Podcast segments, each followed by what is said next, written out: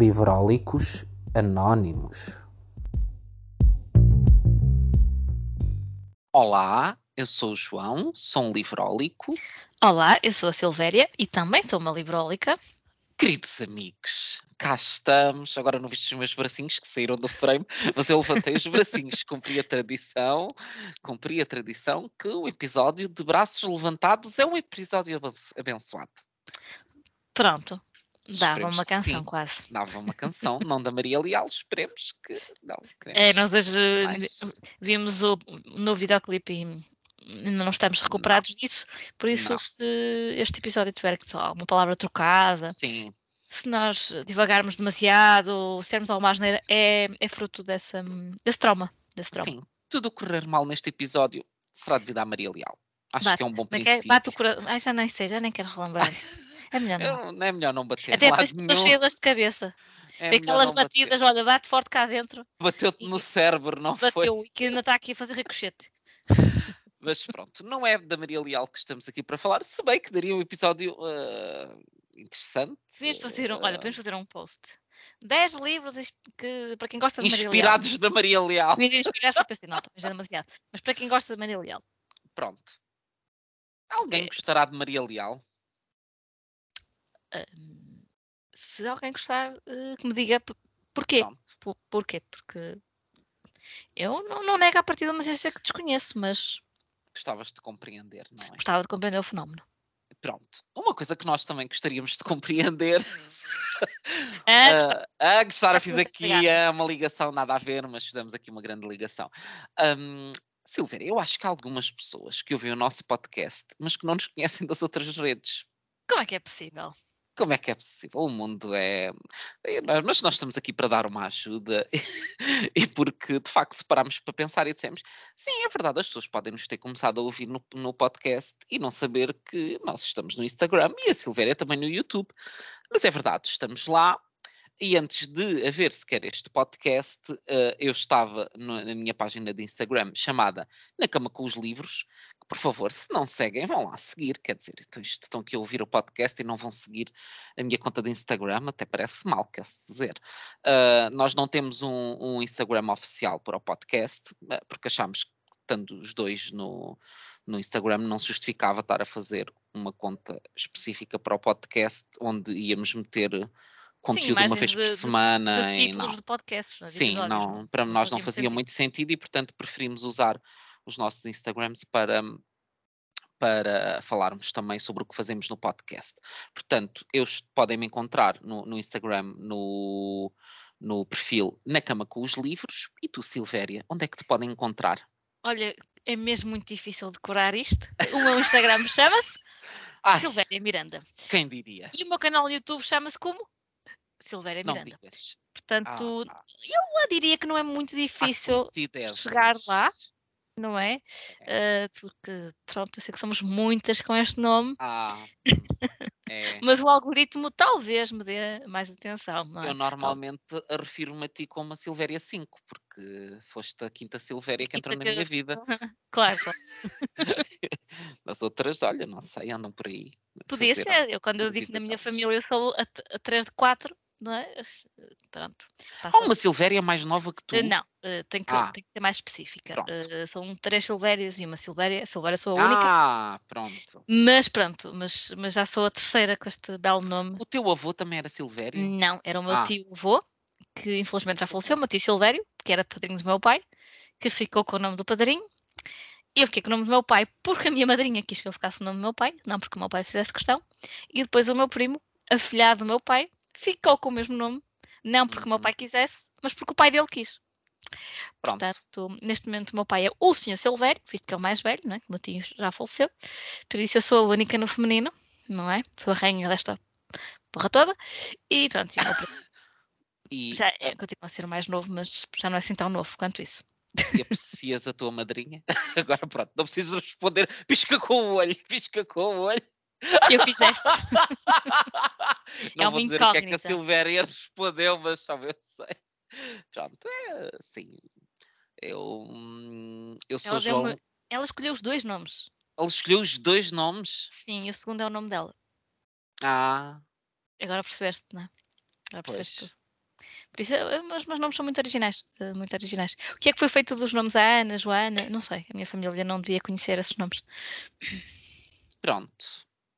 É sim, Silvéria, mas pelo menos pensa positivo.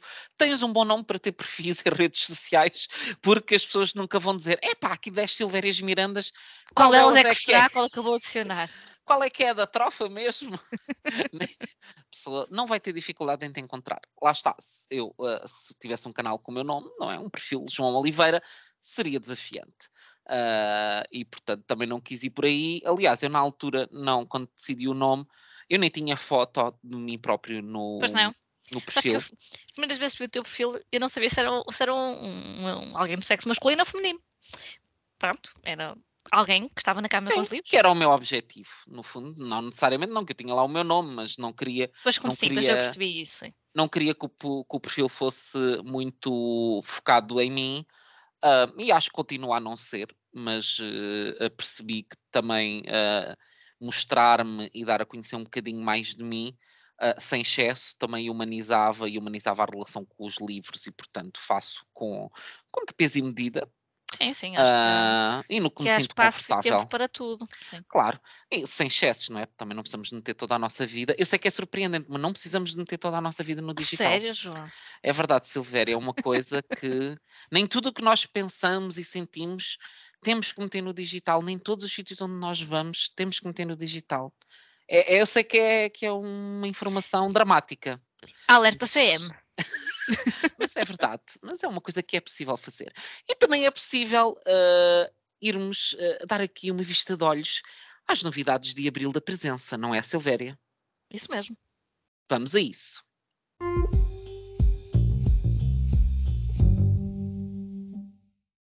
Ora, muito bem, então o mês de Abril, a presença tem aqui uh, um conjunto de ofertas muito interessantes, Silvéria. Queres nos falar sobre o primeiro livro que seduziu o teu olhar? Olha, aqui há uns anos, não muitos, eu li um livro da Jessie Burton chamado O Miniaturista que sim tem a ver com uh, réplicas, não é? com miniaturas de objetos, de móveis, de pessoas, etc que se passa em Amsterdão, ali em 1600 e tal, e na altura uh, aquilo foca-se, uh, portanto, num, num, casal, num recém-casal, uh, quando ela vai viver para, para a casa uh, dele, ele oferece-lhe uma réplica da casa, não é, em miniatura, aquelas casas de bonecas, e ela vai começando a encomendar miniaturas, não é, agora quer uma réplica da cama, agora quer uma réplica do fogão, etc. Só que, entretanto, começam-lhe a chegar uh, miniaturas que ela não pediu. Pronto, e a partir daí há todo um mistério que ocorre ao longo do livro e que eu não vou dizer muito sobre isso, porque agora acho que a presença lança uh, a continuação desse livro, que se chama A Casa da Fortuna, embora possa ser lido separadamente. Uhum. Uh, e eu estou muito ansiosa para lê-lo, Uh, e dizem que quem, mesmo sem ser obrigatório ler os dois, quem começar pela Casa da Fortuna depois vai querer pegar logo no miniaturista, o que eu, por acaso, não me espanta nada, porque é um conceito interessante, um mistério à volta de miniaturas, enfim. Mas então, neste A Casa da Fortuna, a personagem principal é uh, Nella, a Nela, não, desculpem, estou-me a enganar, chama-se Thea, que é a sobrinha da Nela, que é, portanto, esta, esta uh, esposa do primeiro livro, e um, a Thea está a fazer 18 anos, não é? em 1700 e poucos, 1705, está na altura de, de arranjar um marido, fazer ali um baile para comemorar os seus 18 anos, mas há ali algumas complicações a nível familiar, algumas fruto hum. do livro anterior e que eu não quero, pronto, desenvolver. Eis que o miniaturista volta a fazer das suas. Ai. O que é que vai acontecer? Não faço ideia, mas eu quero muito voltar a esta história e quero muito voltar a este ambiente. Um, esta descrição da própria cidade que na altura uh, me cativou bastante e à partida não seria muito o meu estilo, uh, mas eu quero muito, muito ler isto. Será que o miniaturista vai começar a fazer arte em tamanho normal? é Olha, isso era, era, muito inovador, também dava um alerta CM. é a grande pergunta que vamos saber a resposta nesse livro. Pois será chamado o quê? É um norm, normalista. Maior, maior autorista. é a culpa da Maria Leal, repito. Uh, Tudo neste episódio é a culpa da Maria Leal quem sabe, olha, certamente que a Maria Leal nunca leu o Kokoro do Natsume Soseki. Eu quase, eu era capaz de apostar. Porque. Não subestimos a Maria. Não, Maria... eu acho que a Maria Leal não lê clássicos japoneses. Hum, não me cheira. E este Kokoro, eu olho para isto uh, e, e, sinto que não é um título que chamasse a Maria Leal. Ah, bem parecia uh, que ela, tinha, ela tem outro nome, sim, que ela não é só Maria, pois. Ela é Elizabeth Maria. Elizabeth Maria, pronto. A Elizabeth Maria não leu Kokoro de Natsume Soseki, mas o Haruki Murakami leu e diz que é o escritor japonês preferido dele. O que não sei se para mim será um bom indício, porque como toda a gente sabe, eu não gosto muito de Murakami. Eu tentei mas... mais que isso. E eu também tentei, eu tentei uma só. E, mas já vi filmes também com uh, argumentos dele e a coisa também não correu bem. Mas vamos acreditar que a pessoa pode uh, gostar de coisas boas e depois não produzir boa arte. Um, e a presença tem estado aqui nos últimos meses a apostar muito em literatura japonesa, em romances pouco conhecidos uh, no Ocidente uh, de autores japoneses, uh, mas que são, são clássicos, e este é um deles, onde temos uh, também uma história, hum, é, é uma espécie de história coming of age, mas não é bem isso, porque no fundo é mais um, um confronto de, de gerações, onde temos um rapaz que está a encontrar o sentido para a vida e que depois vai ter o apoio de um, do mestre Parece que estamos no master plan, não é? O mestre. Ah, já cá faltava a Gisela. Faltava a Gisela, mas é sempre que alguém que fala em mestre, eu penso no master plan. Mas pronto, há também neste livro um mestre que vai ajudar o jovem uh, nesse caminho. E então diz-nos aqui uh, na sinopse que uh, a história da amizade entre os dois protagonistas de Kokoro espelha, espelha subtil e poeticamente o abismo entre duas gerações que representam elas mesmas o desvanecer de um tempo e o nascimento de uma nova era. O mestre está tomado pela angústia e paralisado pela inação, e o jovem idealista luta por conseguir compreendê-lo, algo que só poderá acontecer quando a morte do imperador Meiji uh, abrir portas para a chegada de um novo Japão uma perspectiva interessante. Portanto, temos aqui claramente uhum. um período de mudança uh, histórica. Portanto, isto é um livro do início do século XX. Uh, temos aqui claramente uma mudança de paradigma histórico, uma geração mais antiga, uma nova geração, portanto, tudo são aqui ingredientes que me parecem que uh, vão tornar esta leitura interessante, sobretudo para quem tem interesse por cultura japonesa, que é o meu caso, apesar de não ser, como tenho dito, um expert, mas sinto uma sedução por este tipo de cultura. E, portanto, estou com muita curiosidade de ler este Kokoro do Natsume Soseki. Olha, é curioso que fales de literatura japonesa e de autores japoneses. Uh, e agora eu dizia isto e ia ver a nacionalidade do autor e ele, ele era americano. Não, não, não é? é? americano. Não, mas é, é japonês. É. Uh, o livro que eu tenho aqui para vos falar também e que só uh, é lançado no dia 19 de abril chama-se Nunca Te Esqueças das Flores. É um livro de Genki Kawamura, que é o mesmo autor de um best-seller chamado Se os Gatos Desaparecessem do Mundo. Aqui é um pequeno à parte. Se vocês já leram este livro, digam-me. Eu que sou uma gateira assumida, devo ler este livro? Ponto de interrogação. Há partes uh, passados à frente.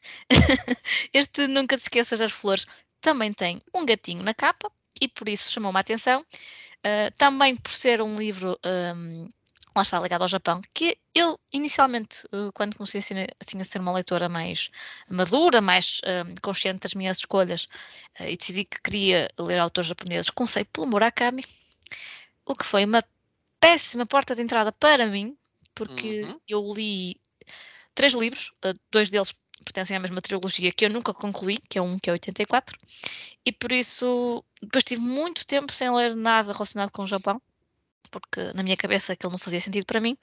E isso tem vindo a mudar aqui nos últimos dois anos. Não é que tenha lido muitos, mas já li algum outro livro. Inclusive, já li um outro livro do que vos falei anteriormente no podcast, chamado Os Meus Dias na Livraria Morizaki, que também está no meu Instagram, a opinião, já agora.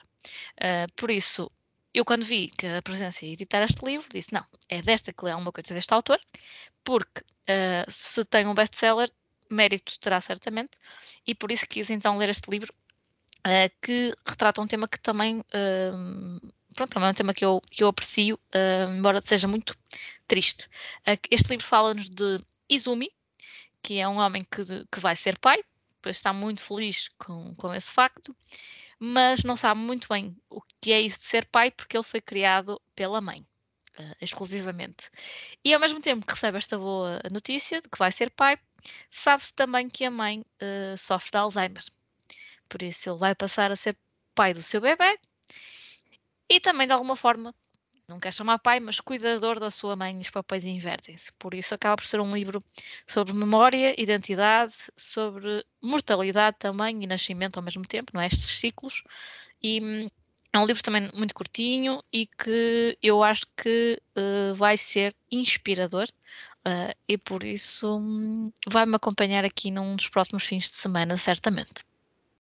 Muito bem. E, e saindo agora um bocadinho do Japão, para ir para um país ali ao lado, por assim dizer. Um, a presença editou também recentemente uh, este, portanto, não será um livro que sairá em abril, mas que já está por aí pelas livrarias. Um, o Olhar Mais Azul, da Prémio Nobel Toni Morrison. Um, é um livro que não estava editado em Portugal. Aliás, Toni Morrison, na presença, por acaso, editou algumas obras um, menos conhecidas da Toni Morrison, sendo que, obviamente, a obra mais famosa de, da autora é o Beloved. Um, este é o primeiro romance da, da Toni Morrison uh, e que é agora uh, publicado pela primeira vez em Portugal com tradução da Tânia Ganho. E se a Tânia Ganho tem um dedo nisto, isto só pode ser Bem uma coisa traduzido boa, está de de certeza. certeza. Um, portanto, um, é uma leitura que me parece muito curiosa, porque o tema do livro uh, é também, também é uma adolescente, estamos a falar da, da Pécola, que é uma pequena, pobre e desprezada negra, é a menina mais escura da escola um, e que tem um sonho, que é ter os olhos azuis. Uh, como as raparigas brancas privilegiadas, como as bonecas de brincar, como as atrizes dos filmes. Isto é uma história que se passa no Ohio, na década de 1940, e que, portanto, nos fala aqui um período uh, em que a questão racial uh, é muito vincada ainda. Não é que não seja nos dias de hoje, mas nesta altura era claramente muito pior. Um, e, portanto, obviamente que partindo deste. Um, pressuposto que parece algo ingênuo de uma rapariga negra que quer ter os olhos azuis, uh, estamos a falar de algo muito mais profundo que tem a ver com o, o uh, querer fazer parte daquela vida de sonho uh, que se vê do outro lado e que não é a vida que ela tem, não é? Um, e poder usufruir um bocadinho daquilo que, uh, que hoje em dia se chama a vida do privilégio. Se bem que eu já disse aqui no passado, e volto a dizer, não sou muito fã do termo privilégio, porque eu acho que quando falamos de privilégio parece que falamos de algo que as pessoas não deviam ter. E eu acho que quando dizemos, ah, as pessoas brancas têm um privilégio branco, eu acho que isso não é o privilégio, é ser tratado como as pessoas devem ser tratadas. Portanto, eu não acho que essas pessoas são privilegiadas, essas pessoas são têm aquilo que um ser humano deveria ter e que infelizmente os outros não têm, mas isso para mim não, não tem a ver com uma perspectiva de privilégio. Um, mas muito interessado em ler um, esta perspectiva da, da Toni Morrison. Eu nunca li Toni Morrison, já tive para ler o Beloved várias vezes um, e é daqueles livros que depois acontece alguma coisa e eu não leio. Também porque tenho a certeza que, que vou gostar. Aliás, eu vi a, a adaptação do Beloved uh, feito pela, feita pela Oprah um, e gostei bastante. Um, e portanto, é um livro que eu não tenho a menor dúvida que vá gostar. Uh, mas acho que antes de ler o Beloved vou ler este, um, mesmo porque me parece uh, curioso ver como é que Toni Morrison uh, escrevia no início do seu percurso literário. Toni Morrison, que é um dos grandes nomes da literatura americana contemporânea, um, e certamente então, se formos falar de autores negros, ela será certamente a mais conceituada, uh, juntamente com a, a Maya Angelou. Uh, portanto, e outros nomes que certamente uh, poderíamos falar, mas digamos que acho que a partir dos nomes delas serão aqueles dois, dois incontornáveis. Uhum. Um, portanto, uma novidade uh, muito bem recebida, que nos deixa muito feliz, muito, muito contente que estejam a trazer mais livros da Toni Morrison para Portugal. Já tinha este livro debaixo de olho, na edição estrangeira. Uh, é, é, estrangeira, gosto. Estrangeira. Estrangeira, estrangeira. Uh, é, mas em é inglês. Uma palavra, não, está. Já tinha visto que é porque é um livro bastante bem cotado e eu já o tinha debaixo de olho a edição em inglês, mas depois, agora quando se anunciou que a presença o ia editar, disse, oh, é mesmo isto que eu queria. Portanto, Olhem, só boas novidades, muito diferentes entre si. Tivemos aqui um, quatro títulos bem diferentes. Vamos repetir, Silveira, que títulos é que falámos? Eu falei-vos de A Casa da Fortuna, de Jessie Burton, e de Nunca Te Esqueças das Flores, de Genki Kawamura. Uhum. E eu falei de Kokoro, de Natsume Suzeki, e O Olhar Mais Azul, de Toni Morrison.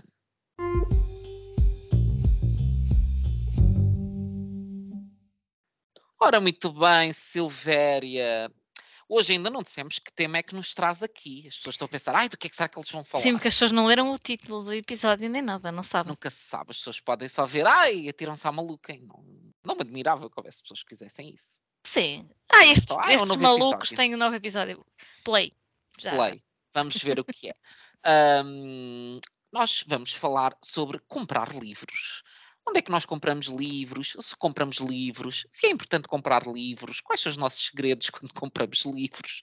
Portanto, aqui um tema interessante e sumarento para falarmos. Uh, e por falar em comprar livros, queria deixar aqui um, uma pequena adenda inicial um, que tem a ver com a publicação do centésimo livro da Planeta Tangerina, que é nada mais nada menos do que O Mar Negro, da Ana Pessoa, que se ouviram uh, o episódio anterior em que eu entrevistei a Ana Pessoa, ela estava a desembrulhar um exemplar que ela tinha acabado de receber do Mar Negro e eu não sabia sequer que ela ia editar um livro já e fiquei histérico. Uh, e entretanto já li o livro e adorei o livro. E Acho tens uma é... foto icónica. E tenho uma foto icónica a lamber salvo seja, porque nós não, toquei, não cheguei a tocar com a língua no, no livro, mas esteve lá perto, uh, a lamber o livro porque tem um, um corneto na capa e gostei muito, muito, muito mesmo da história. Um, acho que a Ana tem uma capacidade de cristalizar o que é ser adolescente, especialmente para pessoas da nossa idade, diria eu.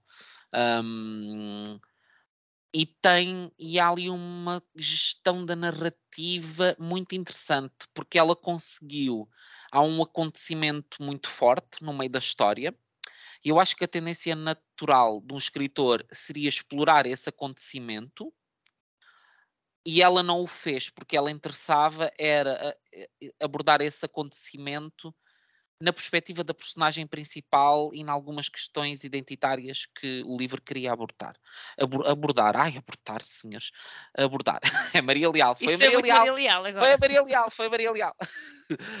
um, e portanto, acho que a Ana construiu a história de uma forma muito inteligente, muito cativante.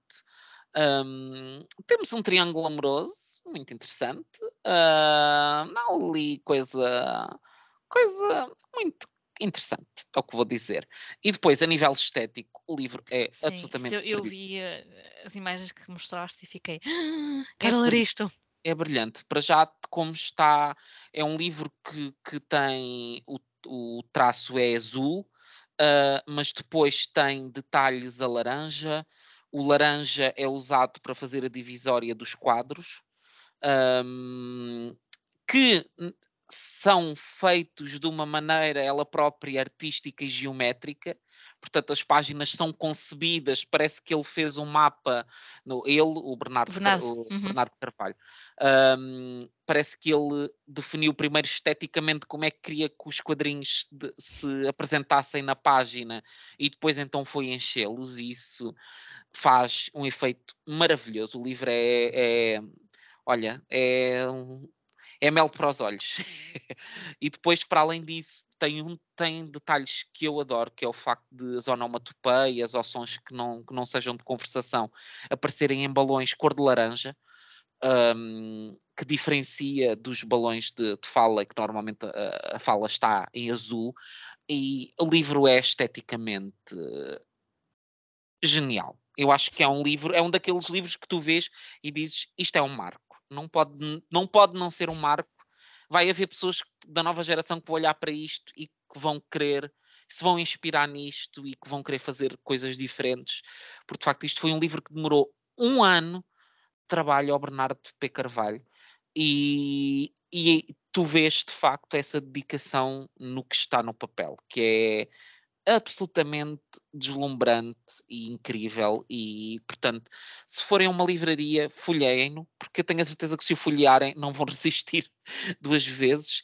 Se, se virem um, um livro com um cor de laranja elétrico e com um corneto azul escuro na capa, é esse, não há como enganar. É mais iconográfico é impossível. E, e opa, se isto não é o lançamento do ano, e eu, eu não sou de ter favoritos da vida todos os meses, portanto, mas este, olha que uh, vai ser difícil lutar contra este. Uh, este aqui está lá e estou com muita vontade que outras pessoas o descubram e que venham partilhar comigo a experiência. Sabes que quando estava a preparar uh, a nossa conversa com a Isabel Milhares Martins e a Catarina Sobral, no mês passado, não é? a propósito do Marcelo Ilustrado, há muitos livros da Isabel que são ilustrados pelo, pelo Bernardo. E eu fui lendo vários, desde os primeiros do Planeta Tangerina até alguns mais recentes, e notei isso, que há ali uma certa evolução no, no Bernardo, não digo de qualidade, mas uh, de arrojo, talvez. Uhum. Uh, às vezes tem uns livros mais conceptuais que eu, que eu acho que até para os mais novos são experiências interessantes, porque já não é aquele tipo, aquela típica ilustração uh, uhum. muito objetiva, muito tradicional, nem sempre é assim. Não. E acho que também para trabalharmos a cultura visual dos, das crianças uhum. e dos jovens, como é mais o caso uh, deste livro, um, que, é um, que é um ótimo ilustrador. Eu acho que ele faz uma coisa que para mim, para mim tem todo o sentido, que é ele adapta o seu estilo de ilustração uh, ao livro e ao uhum. que o livro lhe pede e daí que os livros dele sejam muito diferentes entre si no tipo de ilustração que tem. Aliás, se formos ver, e tu já leste o Desvio, o Desvio também é uma banda desenhada com a mesma dupla e é completamente uhum. diferente disto. Uh, portanto, isso para mim é uma característica muito interessante num, num ilustrador. Um, e portanto, olha, que tenha muito sucesso, é o que eu desejo, uh, mesmo porque, e o tema, e agora fazendo a ponte para o tema de hoje, uh, é importante que os livros tenham sucesso e que as pessoas comprem livros, não é, Silvéria? Sim, porque sem isso não há mercado que sobreviva, não é? Não é só uhum. com os livros, é é com todas as áreas, não é? Não se vive da brisa ou do reconhecimento ou da reputação ou da notoriedade, porque isso não, não uhum. mete comida na mesa, não é? Nem, nem faz os negócios serem sustentáveis e continuarem a, a criar e a, e a publicar. Eu faço-me sempre muita confusão quando, e acho que já falámos disto aqui no passado, de pessoas que dizem que gostam muito de livros, mas depois não gostam de comprar livros ou que ficam incomodados que as pessoas comprem livros porque eu penso, fico sempre a pensar, então, mas como é que as pessoas acham que existe um mercado de, de editoras? Eles acham que as editoras aparecem do nada e que, e que pronto, e que vivem do ar. Uh, e depois também uh, acho uh, maravilhosas depois aquelas pessoas que têm sempre aquela tirada moralista que é ah, se achas tão importante as editoras venderem livros, porque é que recebes livros das editoras e porque é que não os compras todos? Uh, pois, meus caros, uh, acontece que nós recebemos livros das editoras uh, porque divulgamos livros, os livros de que gostamos, não é? E porque o objetivo é exatamente levar esses livros a mais pessoas e, e, e faz parte da estratégia da editora de marketing do livro. Sim, eu sei que o marketing é assim uma palavra muito estranha para algumas pessoas, mas é uma coisa com a qual nós convivemos, não é? Um, faz parte da estratégia dessas editoras entregarem livros a pessoas em cujos trabalhos acreditam para que as pessoas, se gostam do livro, poderem falar sobre eles. E também digo que não tenho nenhum complexo em receber livros de editoras, porque por cada livro que eu recebo, eu compro uh, se calhar dois. Um, e, como já disse e volto a dizer, já devo ter metido muito filho de editor na faculdade. Portanto, quando quiserem vir comigo com moralismos sobre receber livros, é bom que tenham argumentos muito fortes. Uh, e que vocês sejam grandes compradores de livros para poderem sequer ter moral para, para virem com conversas, porque eu não tenho nenhum sentimento de culpa nesse tema. E não é só isso, e muitas vezes o argumento é porque estão a incentivar o consumismo. Vamos lá ver. Somos adultos, certo? Uhum. As pessoas têm de ter consciência de quanto dinheiro é que podem gastar, o dinheiro que têm, seja muito ou pouco, uhum. onde é que querem gastá-lo. E claro que eu agora posso, ao longo desta conversa, falar sobre a importância de comprar livros aqui ou acolá, mas cada um sabe de si. Claro que sim. sabe se vai gastar 20 euros ou se vai gastar 200. Claro. Se vai comprar no supermercado ou se vai comprar uh, no OLX ou no Trade Stories.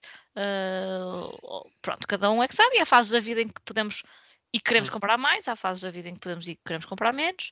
Uh, e essa gestão tem que ser de cada adulto responsável, não é? Sim, e aliás, eu e tu sempre fomos defensores de um sistema de complementaridade e daí sermos os dois utilizadores de bibliotecas e que achamos que um dos papéis fundamentais das bibliotecas é exatamente ter livros disponíveis para pessoas que não têm orçamento para poder comprá-los.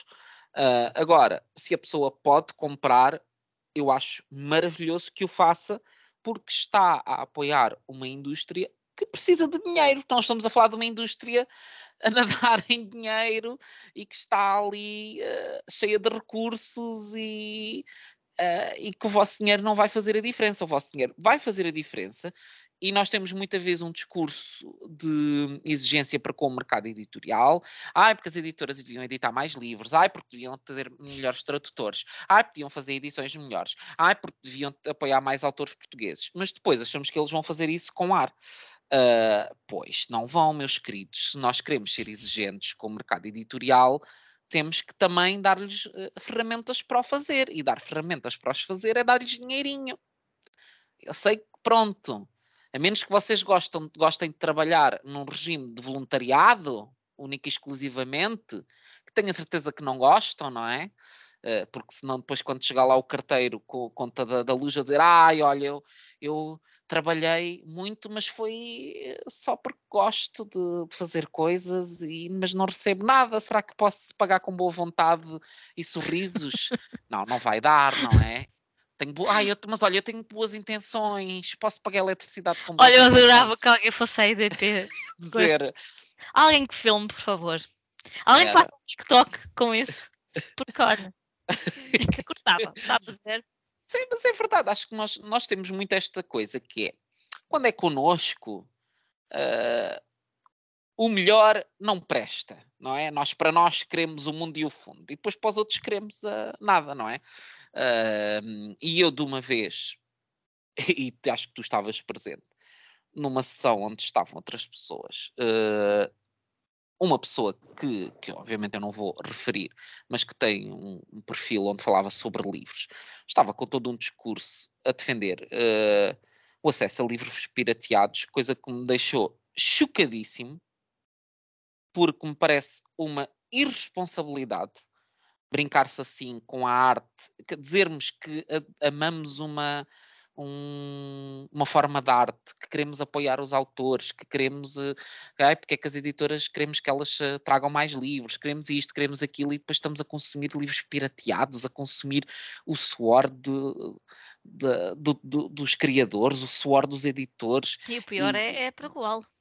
E é pregoá-lo, ainda por cima dizê-lo, dizê-lo desenvergonhadamente e ainda como querendo estimular os outros. E isso é um tipo de discurso que eu acho inaceitável. Não, e há, e há muita gente que faz isso, uh, mesmo com livros ou em português do Brasil, porque ainda não chegaram a Portugal, ou porque a pessoa não, não gosta de ler inglês, não consegue ler inglês ou noutro idioma, mas uh, também não quer gastar uh, dinheiro ou, ou ler mais do que aquilo que pode pagar. E, embora as bibliotecas estejam cada vez melhores, há muitas zonas onde as bibliotecas estão em locais praticamente inacessíveis de transportes públicos e têm horários muito compatíveis com o horário laboral e não é fácil ir até lá. Pronto. Também, quando se quer arranja-se sempre desculpa, também é um facto. Uhum. Mas pronto, uh, e há pessoas que leem muito em inglês, mangá que ainda não saiu em Portugal, uh, thrillers, etc. Epá, mas convenhamos, uh, é o trabalho de alguém, não é? E portanto, podem dar mil desculpas, ah, porque sou estudante, uh, as faculdades estão cheias de livros, atenção. Uh, também não é uma desculpa, podem não ter as novidades, certo? Mas eu também já fui estudante universitária, também já tive os trocos muito cotados, e olhem, e Alfa Revistas, por exemplo, uh, e era assim uhum. que eu me desenrascava, e nem sempre eram novidades. Se calhar foi mais nessa altura que eu lia mais clássicos do que hoje em dia, porque uhum. a vida melhorou, felizmente, e já tenho capacidade de comprar livros noutros sítios. Mesmo porque não temos que estar sempre a ler novidades, que é uma coisa que parece surpreendente. Mas eu há, há, quem goste e quem é, prefira. Eu também. Eu, e há quem prefira ler só livros com 100 anos. Eu percebo, mas não precisamos. Há certo, no mundo. Não, eu acho, eu acho que muita, eu acho que muita da coisa com as novidades é de facto o, o chamado FOMO, Sim, o, fear, o fear of missing out, que é o ai que as pessoas estão a ler isto, ai que eu também quero.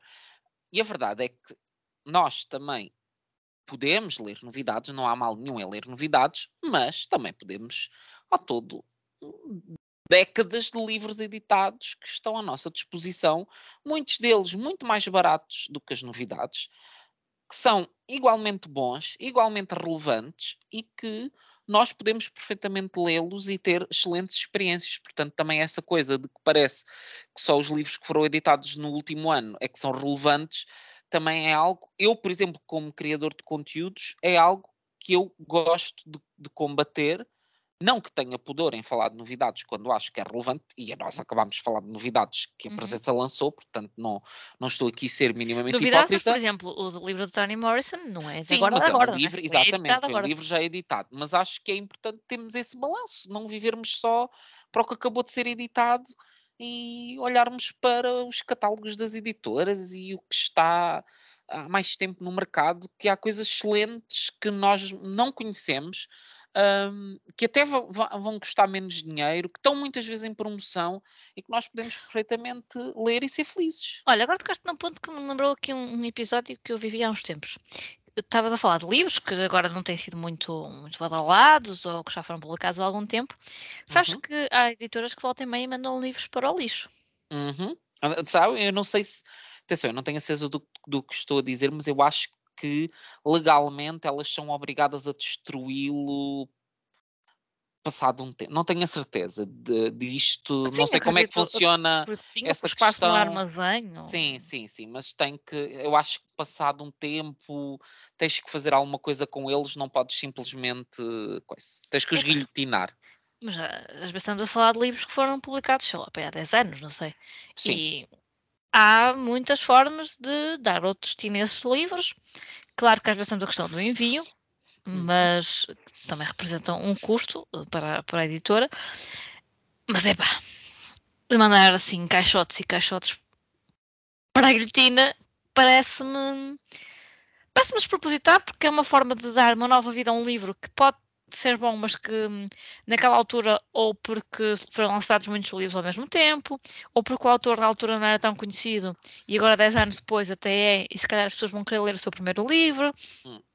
Hum se há tantos motivos para se voltar a trazer um, um, um livro para a ordem do dia, uhum. uh, nem que não, não, de, não vão ser todos lidos, mas se calhar uma parte deles pode ir para bibliotecas, para escolas, secundárias, sei lá. Pois. Há muita coisa que se pode fazer antes uhum. de aceitar um livro bom, não é? que está em perfeito uhum. estado, ao lixo, porque se ele foi bom para ser editado em determinado momento, uhum porque não dar-lhe dar outra vida ou destino? Uh, não sei, mete-me um bocado de, de, de confusão. Uhum. Então, mas fala-me um bocadinho sobre os teus hábitos de compras. Tu hum, compras livros todos os meses, passas períodos Passas Eu rimo, períodos em dos meses. não. Mas vá, vamos falar no- em meses, vá. Mas já passas períodos em que não compras e depois te- tens picos de loucura. Como é que funciona para ti? É muito raro um mês que não compro pelo menos um, muito raro mesmo. Já aconteceu nos últimos anos, mas não, não é muito frequente, pelo menos um acaba sempre por, eh, por ir parar cá a casa. Noto sim que tenho picos, eh, Uhum. não só quando há, por exemplo, a Feira do Livro, que isso é a Ah, loucura, sim, claro.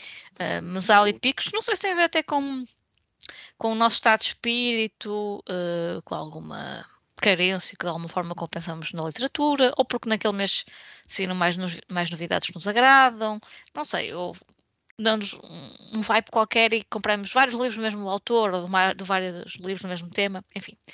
Mas, regra geral, hum, onde eu compro em maior quantidade, hum, mesmo perder a cabeça, é na Feira de Livros de Lisboa.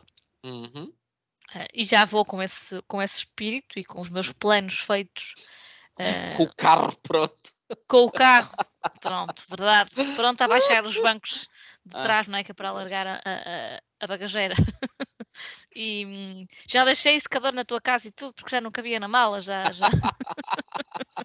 Esse ano cometi a imprudência de ir de comboio. Foi, foi um erro. Ah, mas já- mas já, já, já solucionei. Ah, enfim, e por isso aí é loucura, na do Porto nem tanto, ah, por, pela questão do, do preço, sobretudo, um, e porque vou a Lisboa primeiro, por isso também já vou com menos poder económico para a do Porto. A do Porto já foi muito mais atrativa quando eu era estudante universitária, lá numa outra vida. Ah, e sim, também tinha hora H e grandes grupos, e, e na altura era mais convidativa nesse sentido. Ah, mas ainda continua a ter boas coisas, ah, boas, ah, acha-se ali umas pérolas nos alfarrabistas, pronto. Mas sim, Feira do Livro é assim, em maior quantidade. Se for no meu Excelzinho, onde eu aponto as minhas compras, sim, porque eu faço isso. Tenham cuidado ao fazê-lo. É um conselho que eu vos dou, pode ser traumático. Olharem no fim de um ano para o valor que gastaram. Ah, mas pronto, a Feira do Livro é ali realmente quando se olha para o meu Excel, olha-se para as datas e aquilo é tudo seguido para ali fora. Eu, eu não ponho valores, eu, eu, eh, ponho no, no, no Excel as aquilo que vou comprando, mas porque, eh, e é um conselho que eu dou a quem compra livros regularmente, mais tarde ou mais cedo a pessoa vai ter que ter eh, uma base de dados, uma, uma app, o que quiserem, onde eh, põe os livros que já tem, porque eh, entre os livros que a pessoa comprou e que a pessoa pensou comprar e, e que ia comprar, mas que afinal não comprou e 1500 coisas, a pessoa chega a um ponto em que já não tem a certeza de que livros é que tem ou que não tem. E de repente estás num momento de compra à frente de um livro e dizes: "Ah, Mas eu já tenho isto ou não? E há livros com títulos muito parecidos. Pronto. E a probabilidade de tu comprares livros duplicados a partir de certa altura torna-se muito grande. Já me aconteceu. Já Também te já. aconteceu a ti, a todos Uhum. nós já aconteceu, e para mim houve uma das vezes em que isso aconteceu, em que eu disse, não, isto não, isto não tem jeito nenhum. E então criei o, o meu, o meu Excel, onde eu não ponho data, nem ponho, o meu é meramente informativo de Ah, dizer mas eu já sou rigorosa nisso. Não, Eu sou um bocado psicopata nesse não, registro. eu, isso, eu só quero saber que tenho aquele título daquele autor, E mais nada. sei dizer quem é que me ofereceu, sei dizer isso tudo. Ai, senhoras, isso, isso já é Uhum. algo patológico. Ou já consultar essa informação. Pronto. Foi- E foi-te útil? Foi. Hum. Eu disse isto com um ar um bocado maléfico. Por acaso? eu, eu nem quero saber, mas em privado vou-te perguntar para que é que foi, mas acho que não foi para boa coisa. Porque é Ah, Natal, mas Silvéria, Silvéria Miranda. Ah, olha, eu compro livros ah, todos os meses, eu acho que. eu aposto que tu compras todos os meses, porque todos os meses temos esta conversa de Pronto. Ei, compra não sei o quê, ei, olha esta promoção. Sim. Não, eu compro muita coisa em promoção, tenho muita paciência. Portanto, há aquelas novidades que são imperdíveis e que eu digo, ai, vou já, vou, tem, este tenho que comprar já, este não vou esperar. Isto somente também se são livros de editoras pequenas e que eu sei que também não vou apanhar em, em grandes promoções no futuro. Esses eu é mais fácil eu dizer, ai, vou, vou comprar já que isto vai sair. Hum, aqueles livros dos grandes grupos que eu sei que daqui a dois anos vão estar uh, na hora H da Feira do Livro, eu vou esperar dois anos por eles. Uh, e não tenho qualquer problema com isso. Portanto, Olha, eu sei que há um livros. fecheiro que é Feira do Livro 2025. Já Portanto, tenho isso. olha. Ah, e portanto há sempre coisas para esperar que vão sair. Portanto, já sabem, temos a lei do preço fixo, para quem não sabe, que hoje em dia tem as- os 24 meses. Portanto, isto diz que os livros, ah, antes de fazerem 24 meses, não podem estar ah, com promoções acima de 20 ou 30%. Não tenho bem certeza se chega aos 30 em situações de feira e não sei o quê. Aquilo depois tem lá umas especificidades. Mas pronto, aquele metade do preço que, é, que nós gostamos da Feira do Livro, da hora H, só pode ah, haver e- esse nível de desconto ah, depois dos 24 meses e, portanto, não tenho qualquer problema se é um livro do grande, de um grande grupo editorial de esperar que, eles tenha, que ele tenha os 24 meses para depois comprá-lo a metade do preço. Ah, mas vou comprando, vou acompanhando promoções, ah, vou acompanhando as novidades, ah, vou tentando comprar hum, diretamente, sobretudo quando são editoras pequenas, ah, eu gosto de comprar os livros diretamente. Ahm, a não ser ah, que às vezes, em algumas situações, compensa mais a pessoa comprá-lo com desconto e, e sem portes noutros sítios. E infelizmente o nosso orçamento também é limitado e por muito boa vontade que nós tenhamos, muitas vezes também temos que tomar decisões, não é? Pela nossa saúde financeira. ah, e, e nem sempre podemos fazer isso. Eu, eu, por acaso acho, e é uma coisa que eu digo, ah, se alguém de editoras pequenas nos estiverem a ouvir, ah, eu acho que deviam considerar seriamente não cobrar portes. A Ahm, nível de marketing, eu diria que. Quer dizer, sim, ainda ontem até comentava contigo, não foi eh, algo relacionado com livros, mas era com meias, mas eram meias com ilustrações ligadas a livros, e quer dizer, as meias custavam 10 euros e os portes custavam 5, quer dizer. assim, Se calhar se as meias custassem logo 15 e os portes fossem 0 euros, não sei se eu não compraria mais depressa. Agora quando vi, epá, vou tanto portes como por uma meia, e não os comprei. Por eu acho que eu já várias vezes há editoras que têm promoções muito interessantes Uhum. e que eu cheguei. Aliás, eu até vou dizer, porque acho que, que devo dizer. Eu já várias vezes, eu, por exemplo, gosto muito da ação dos manuseados da Patológico. E Uhum. todas as vezes que eles lançam aquela campanha, eu olho para três ou quatro livros que quero e que estão tipo com 60% de desconto e eu meto no carrinho. E quando olho para o valor dos portes, eu nunca avanço com a compra. Porque penso, mas eu estou a, a- a- a comprar, eh, estou a comprar livros com 60% de desconto e depois vou pagar 4 ou 5 euros de portes, mas não, isto não. Por acaso, hum, eu não sei se as editoras fazem isto ou se algumas farão e outras não.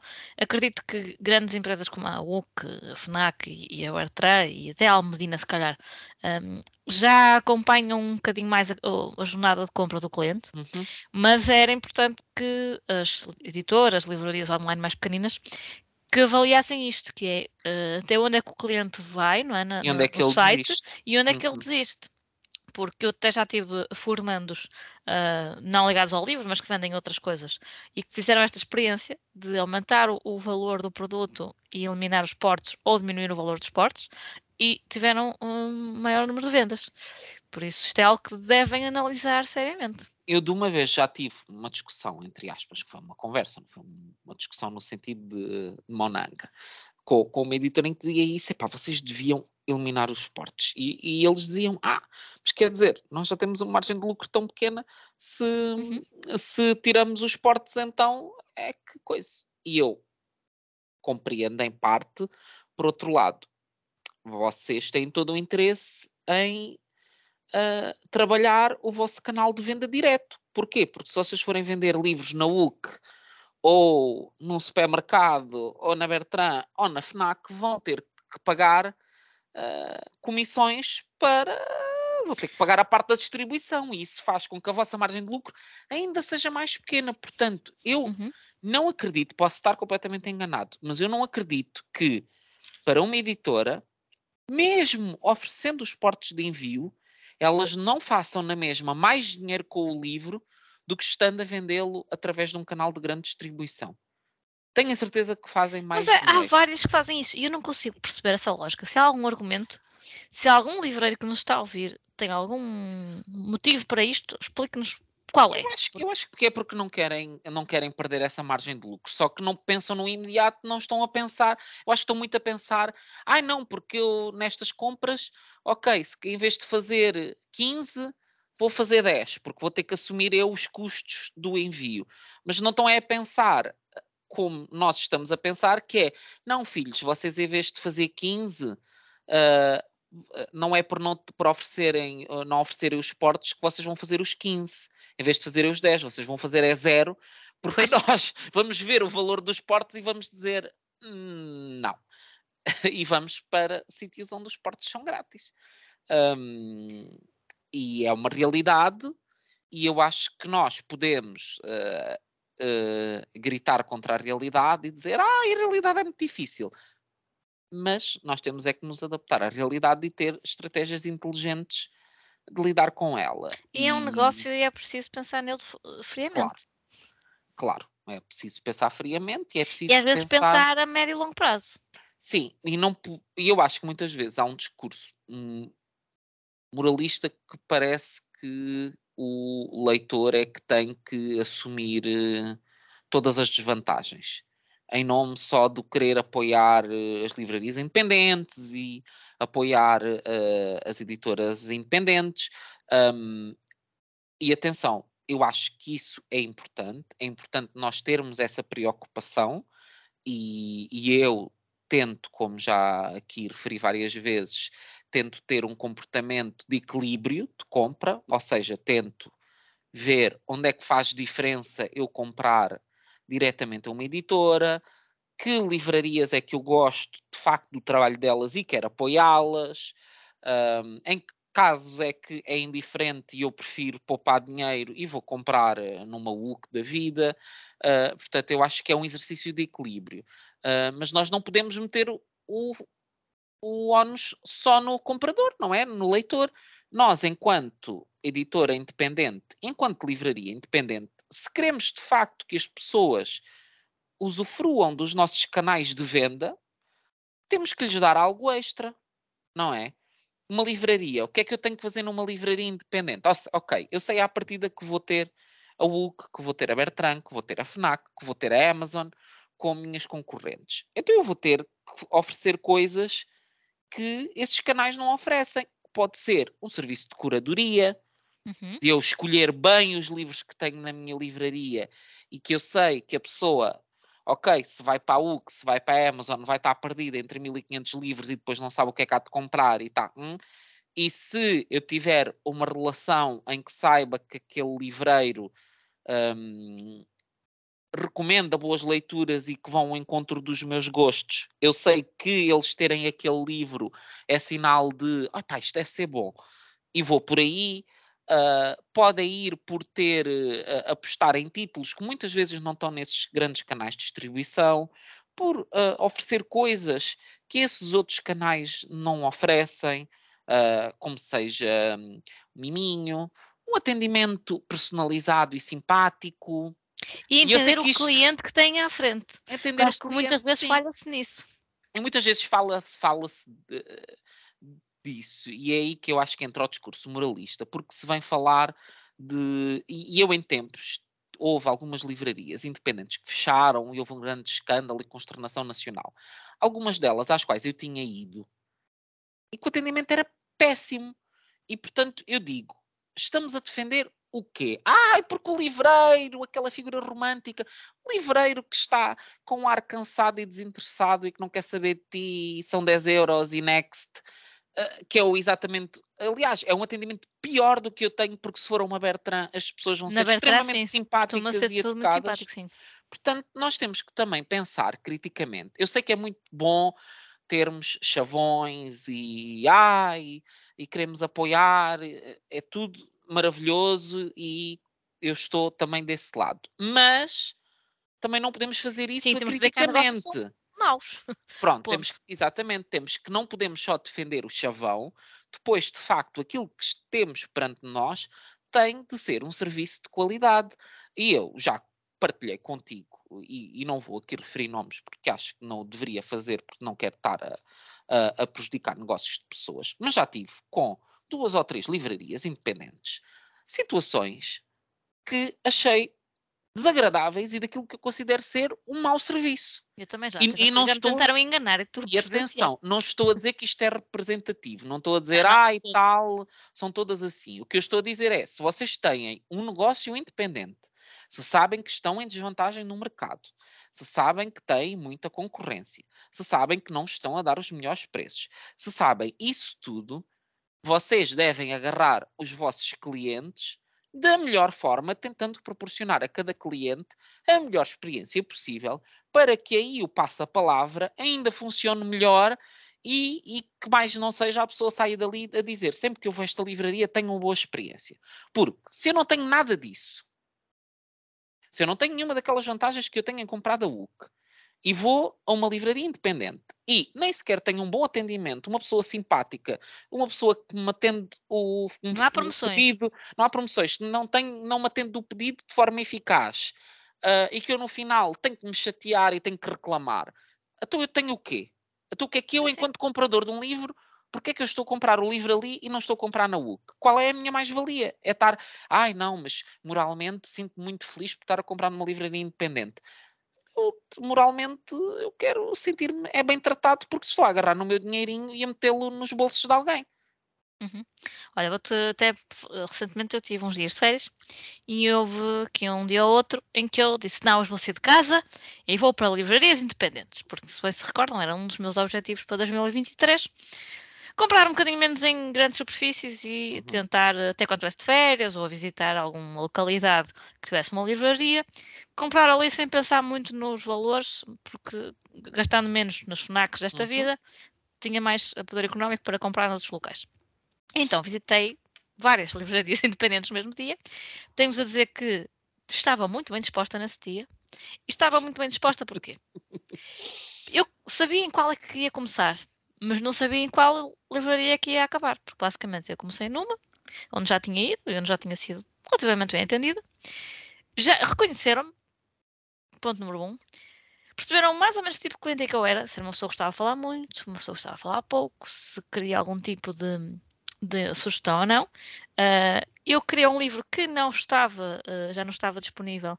Trataram logo de ficar com o meu contacto, de mandar vir e assim que ele chegasse, entraria em contato comigo para me dizer se eu queria efetivamente comprá-lo ou não. E isso aconteceu, passado dois ou três dias. E eu já o comprei, ele deve estar a caminho de casa. Portanto, essa foi um, esse é um ponto positivo logo na primeira, que é arranjaram uma solução. Portanto, eu tinha uma necessidade, um livro que nem sequer está editado em Portugal, e arranjaram uma solução. Eu nem pensei muito, eu só disse quero comprar, e pronto, siga. Depois dali fui para uma livraria vizinha, uh, que era uma livraria dedicada, uh, e há muitas livrarias independentes dedicadas ao, ao livro infantil, uhum. e acho que uh, de todas as categorias, vá, de livros, livrarias independentes, esta, se calhar, é a competição, não diria feroz, porque acho que eles não se dão, regra geral, mal, mas, mas são muitos, não é? Em várias são cidades. Muitos, sim. E há muitas, e há muitas uhum. e boas e, e, bem posicionadas. Sim. Uh, então eu cheguei lá com a procura de um livro em específico também uh, e começámos logo a fazer conversa e de repente já estávamos abraçadas uma à outra. Isto é verídico, porque eu acho que uh, quando há ali uma certa empatia, não é? A pessoa percebe até onde é que pode ir com, com o cliente, com o leitor, uh, estabelece logo ali uma relação. E eu sei que vou voltar àquela livraria. Uhum. E às vezes vou voltar só pelo simples facto de quero visitá-la. Quero uhum. visitar a livraria quero visitar a livreira. Simples assim. Essa mesma livreira disse-me: já que estás aqui, ali no prédio em frente, tem a livraria X, que é de banda desenhada, e que tu gostas muito, Portanto, eu nem me estava a lembrar que aquela livraria ficava ali, mas fui conhecer a outra livraria e fiz mais uma conversa com o terceiro livreiro sobre BD, sobre coisas que estão editadas em japonês, em inglês, whatever. Um, E depois ali fui para outra, que era realmente uma das que eu já estava para visitar há muito tempo, e aí não fiz conversa. E aí não fiz conversa porque não perceberam que eu era o tipo de cliente que gostava de conversar. E eu, hum, não gosto disto, parece que estou no site da UC à procura de um livro. Então, que em vez de estar no site, é olhar para as prateleiras da livraria. Hum, sabes quando fazem aquela pergunta de precisa de ajuda? E tu dizes, se eu precisar, eu chamo, obrigada. Uhum. E até vais ali escolher por ti, mas quando vais a pagar, fazes uma piada ou outra e dizem, uhum. E tu, ah, ok. Tipo, não, não vão dizer mais nada do género. Sim, Vamos ter um novo livro desse autor ou dessa editora, ou uhum. se gostou deste, depois experimente ler aquele. E eu não, não é muito bem essa experiência que eu procuro numa livraria uh, independente. E ainda fui visitar uma outra, uh, onde paguei. Depois eu até essa até fui confirmar. No book, os livros que eu tinha comprado lá estavam consideravelmente mais baratos, mas eu não me importei. Claro que não me importei porque podia pagar mais por eles, mas porque eu cheguei àquela livraria que também era uma livraria de banda desenhada e disse: Eu tenho esta falha neste, nesta categoria de BD, não sei por onde começar dentro deste, destes títulos, devo começar pelo volume 1 ou devo começar por outro? E o livreiro fez-me fez uma série de perguntas: o que é que eu gostava de ler, quais temas é que me interessavam mais, e ele direcionou-me para aquilo que eu queria realmente, ou para aquilo que eu poderia realmente vir a gostar. E por isso, eu não poupei propriamente dinheiro porque podia ter comprado aqueles livros mais baratos noutro local, mas eu é que teria que fazer a pesquisa. Eu teria que ir às cegas e comprar uns volumes mais baratos daquela coleção, não, se calhar não comprava os que ele me disse, ia comprar um e o dois, mas depois não ia gostar, e ia sentir que gastei menos dinheiro por volume, mas que não gostei de nenhum. Uhum. E se calhar aqui aumenta a probabilidade de vir a gostar dos dois que comprei. Não sei se me estou a fazer entender. Sim, sim, e por sim. isso, às vezes, as livrarias independentes, ok, que é um serviço mais, mais caro. Os livros muitas vezes estão em melhor estado. Deixem-me que eu vos diga que já me chegaram livros cá a casa comprados em grandes superfícies. Que uhum. valha-me a Deus, aquilo só falta ter teias de aranha. Pois. Porque, às vezes, enfim, é o que eu costumo dizer, eu não compro roupa suja, roupa rota, porque é que vou comprar livros danificados, sujos e visivelmente sujos? Uhum. Como é que tem a lata de enviar uma coisa destas e achar que está tudo bem? Uh, mas isso não acontece nas livrarias independentes, regra geral, claro. Podem ter ali uma má, uma má experiência. Por isso, são livros que nos são aconselhados, somos direcionados por várias hipóteses e vamos afunilando o nosso, o nosso caminho. E a verdade é que quem, por norma, tem uma livraria independente ou trabalha numa livraria independente que não é sua, mas que, que é um colaborador, regra geral, temos maior probabilidade de encontrar alguém que gosta de ler. Uhum. E como gosta do, de ler e gosta do objeto livro, a conversa flui de forma muito natural. É como entre nós leitores, eh, seja nas redes sociais ou depois presencialmente, vocês certeza que já encontraram criadores de conteúdo na feira do livro ou, ou outro evento literário qualquer, ou no supermercado que seja, já fui reconhecida no comboio e coisas que, que não tinham nada a ver com o livro, e a conversa é muito natural, porque temos esse assunto em comum. Quando vamos, já quando é no site, não há conversa com ninguém, não é? Uhum. Uh, mesmo com o apoio ao cliente, aquilo muitas vezes uh, é um copia e cola, não é? Só falta enganarem-se no nome. Uh, e, e em grandes superfícies, a FNAC, por exemplo, muitas vezes, não é sempre, encontramos às vezes grandes livreiros e pessoas que gostam do que estão a fazer e que sabem e que leem, uhum. ok? Mas também temos outros que estão a vender livros, podiam estar a vender CDs ou teclados. Pronto, e isso não é fixe, isso não é convidativo. É verdade. Também, é assim, também depende do nosso perfil. Eu confesso que lá está. Uh, eu, quando vou a uma livraria, estou na disposição de estar meia hora a conversa com o livreiro? Não. Hum, nem, nem estou na expectativa de que ele me tente uh, vender aquilo que tem na livraria. Eu gosto, sou aquele tipo de pessoa que gosta de ser uh, deixada a explorar. Há uma coisa que eu aprecio particularmente em livrarias e que noutras me dificulta a experiência, que é a questão do ter livros uh, em estantes ou ter livros em superfície, em mesas. Eu gosto de ver capas, ver lombadas é muito difícil, a pessoa sente eu, eu passado de 5 minutos de estar a ver lombadas já, já tenho aquilo Sim, pensas sempre a ver a mesma coisa, eu estou é, não, não me consigo encontrar, tenho aquela sensação de quero-me ir embora, portanto, se há uma dica que eu possa dar um, a alguém que tem uma livraria um, é que um, tentem pôr o um máximo de livros com, com as capas à mostra, porque isso de certeza que vai ajudar a que consigam cativar mais uh, as pessoas e a passarem mais tempo na livraria, porque ver lombadas não é uma coisa muito divertida. Um, eu não, não quero propriamente chegar lá e que o livreiro vá acompanhar a minha compra, mas é isso que tu dizes. Mas quero no final, uh, quando estou a pagar, se fizer uma pergunta, se fizer um comentário, quero ter uma pessoa que saiba ter o mínimo de conversa interessante um, e relevante, não é? Um, que não é quando tu vais tentar falar com a pessoa e a pessoa te responde em monossílabos, mal olha para ti e tal, ali com um enfado de viver, uh, que, pronto, que não te cativa propriamente a quereres voltar.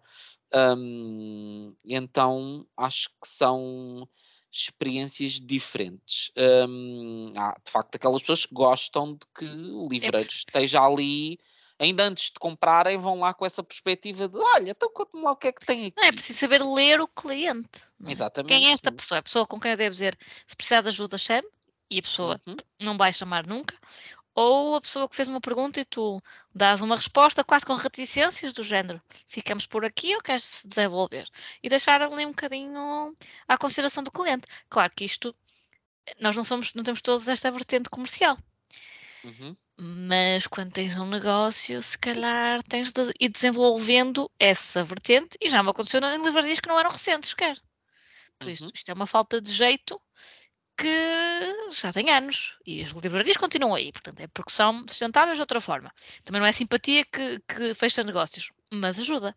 Ah, e ajuda certamente. Uh, eu acho que a simpatia ou a falta dela só não fecha negócios quando de facto a livraria tem uma oferta muito boa e consegue por isso superar esse fator. Mas eu diria que ninguém gosta de voltar ou de estar a dar dinheiro a um negócio onde não é bem tratado. Uh, portanto, eu se vou a um sítio e não gosto da maneira como as pessoas me tratam, a probabilidade de eu lá voltar é muito pequena. Eu até posso não dizer nada quando lá estou, até posso parecer que está tudo bem, não sei o quê, mas eu saio de lá e vou pensar, nunca mais na vida vou meter aqui os pés. Não vou voltar aqui, mas nem cavaca tussa. Portanto, eu diria que a simpatia uh, ajuda. Não é, não, não é por si só, não faz um negócio. Mas de certeza que não é a antipatia que faz o negócio. Ah, não. não Isso garantidamente. Um, mas eu acho que seria interessante, Silvéria, uh, falarmos aqui de algumas uh, livrarias independentes. Um, acho que não vale a pena estarmos a falar muito de, das grandes superfícies, uh, uhum. se bem que tanto eu como tu usufruímos de, de promoções nas grandes quando falamos de grandes superfícies, estamos a, não estamos a falar de supermercados, Uh, eu não compro de todo livros em supermercados, é o meu no-no. Atenção, eu não é que eu diga... um ou outro. Não necessariamente para mim, às vezes hum. para crianças. Uh, acho que pode, pode haver ali alguma coisa interessante para, para se oferecer, porque sabes que uma coisa é quando nós vivemos no Porto, em certo, Lisboa... Certo, certo, certo, certo. Eu, era isso que Praga, eu ia dizer. Eu não critico a, as pessoas que o fazem, mesmo porque em algumas realidades a, a livraria Infelizmente, a livraria, uh, o supermercado é o único sítio que as pessoas em, muitas zonas do país podem comprar livros uh, de forma mais acessível e, portanto, não, não condeno quem o faz. Eu, no meu caso, como tenho outras alternativas, não gosto de comprar livros em supermercado. Mas também não estou... compro porque a escolha deles não é muito meu, do meu agrado.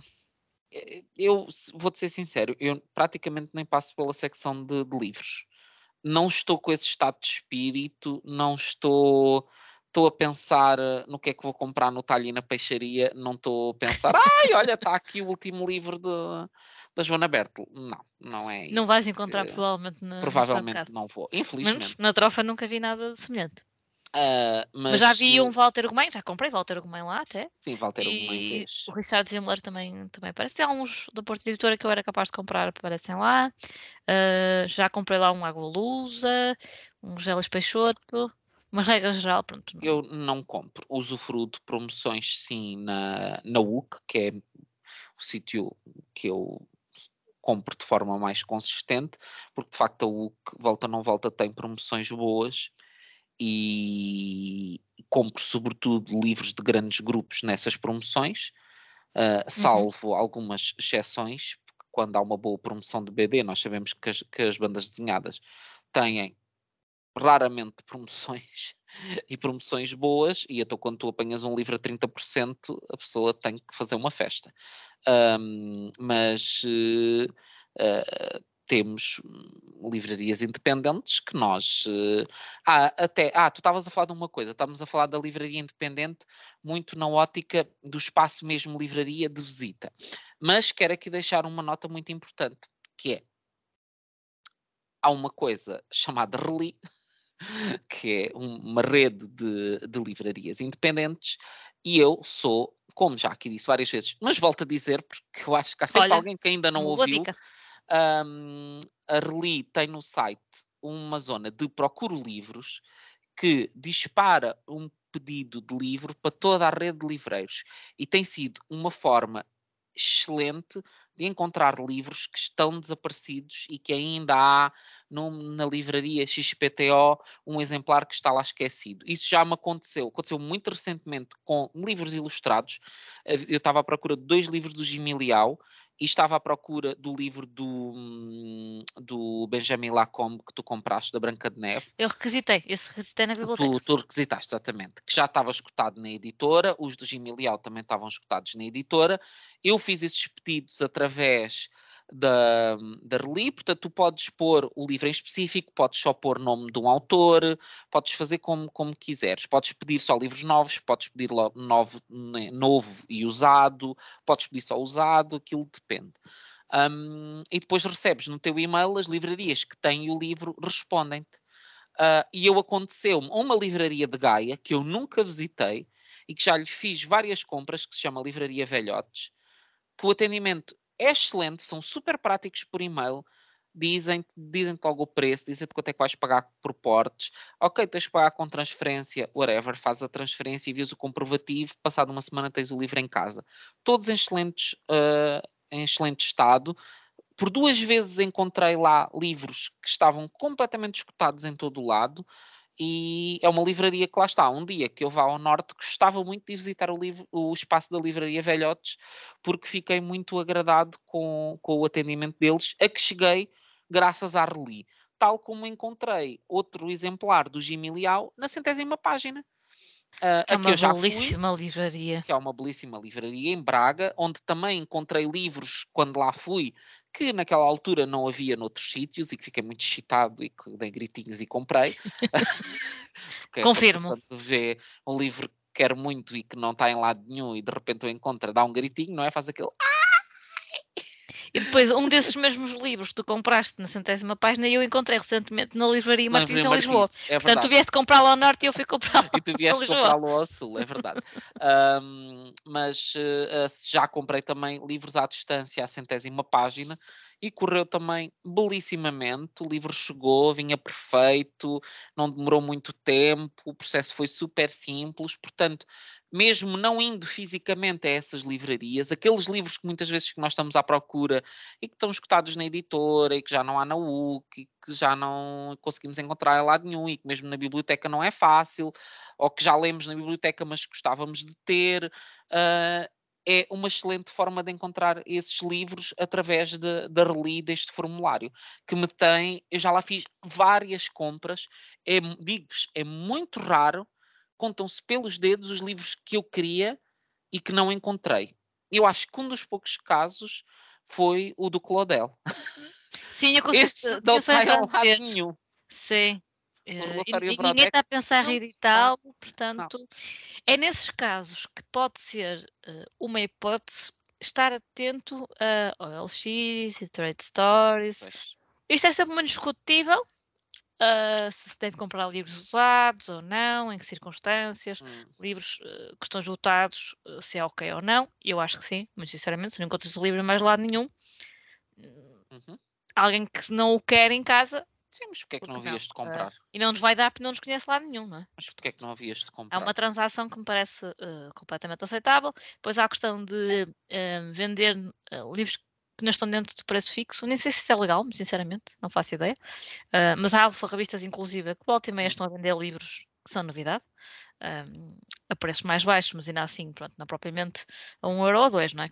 Os alfarrabistas já foram muito baratos, hoje em dia não são tanto. Um, Hum. também têm rendas para pagar, lá está. Sim. E porque a própria malta que vende no LX quer vender às vezes livros usados mais caros do que. Não, e eu acho que o conceito do alfarrabista também mudou um bocadinho. Ou seja, o Uhum. alfarrabista, se calhar quando nós éramos adolescentes, o alfarrabista era muito aquele sítio para encontrar livros baratos em segunda mão. Eu acho que hoje em dia os alfarrabistas, pelo menos os bons, especializaram-se. Não é questão do, ah, é o livro barato, ah, venham cá comprar livros baratos, são daquele alfarrabista tem determinado tipo de serviço de curadoria que te encontra livros muito específicos e que não é só a questão do ai vou lá e vou ver o que é que ele tem. Muitas vezes tu pedes a esse alfarrabista para ele te encontrar determinado tipo de livros, que são livros mais difíceis de encontrar e que uh, é um tipo de serviço diferente. Um, eu, eu, alfarrabista, tenho o meu o senhor teste, que é, que é o meu, meu alfarrabista uh, de eleição. Um, gosto muito, estou sempre muito atento à página dele, por agora já há algum tempo que não lhe compro nada, uh, mas já lhe comprei nestes anos imensas coisas, porque ele tem sempre, lá está, ele tem sempre coisas ele é muito seletivo no tipo de livros que vende, portanto, ele vende o tipo de livros, eu diria que na grande maioria são livros que ele gosta e que vê valor literário nele, uh, neles, e, e, apresenta de facto coisas que muitas, muitas delas estão fora de circulação, não encontras em lado nenhum, uh, tem de facto uma seleção muito boa e eu estou sempre, para além de ter as suas edições próprias, Uh, um negócio interessantíssimo e que eu acho que vai ser um case study, um, porque de facto ele tem mantido, ele tem lançado nos últimos três ou quatro anos, ele, acho que ele está para aí lançar, acho que é nesse período de tempo, um livro por mês, em alguns meses até dois, tudo produzido por eles de forma independente, o que é de facto notável.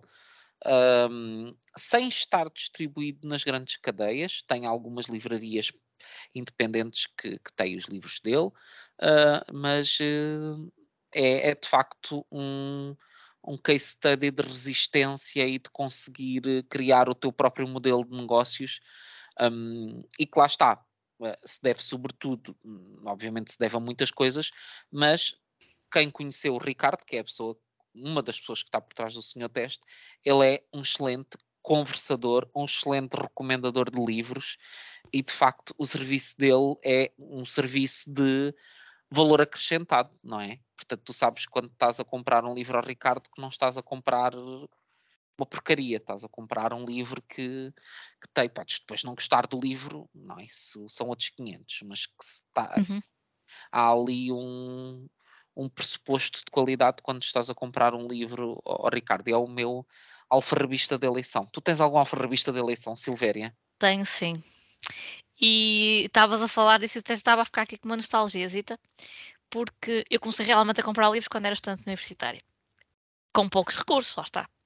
E na altura eu estudava em Braga, tinha um namorado no Porto, gostava lá, não é? E portanto eu ia muitas vezes ao Porto visitá-lo, e foi ele que me apresentou vários alfarrabistas no Porto. E depois tens muito essa questão, não é? Alguns são especializados, têm livros mais filosofia, história, outros são mais uh, diversificados, pronto. E eu sempre me senti muito bem num alfarrabista uh, chamado uh, José Soares. Também existe o João Soares no Porto, mas eu sou sobretudo fã do José Soares. Infelizmente o senhor já faleceu. Uh, o negócio continua a ser levado uh, para a frente pelas filhas. Uh, este alfarrabista tem um site que é alfarrabista.eu, também é conhecido muitas vezes assim, e fica perto da Câmara Municipal do Porto. E é um negócio super amoroso no sentido em que respiras livros, respiras literatura. Tens um bocadinho de tudo, Uh, inclusive a banda desenhada. Uh, é muito bom este sítio para quem faz coleções, uh, ou daqueles livros de coleção vampiro.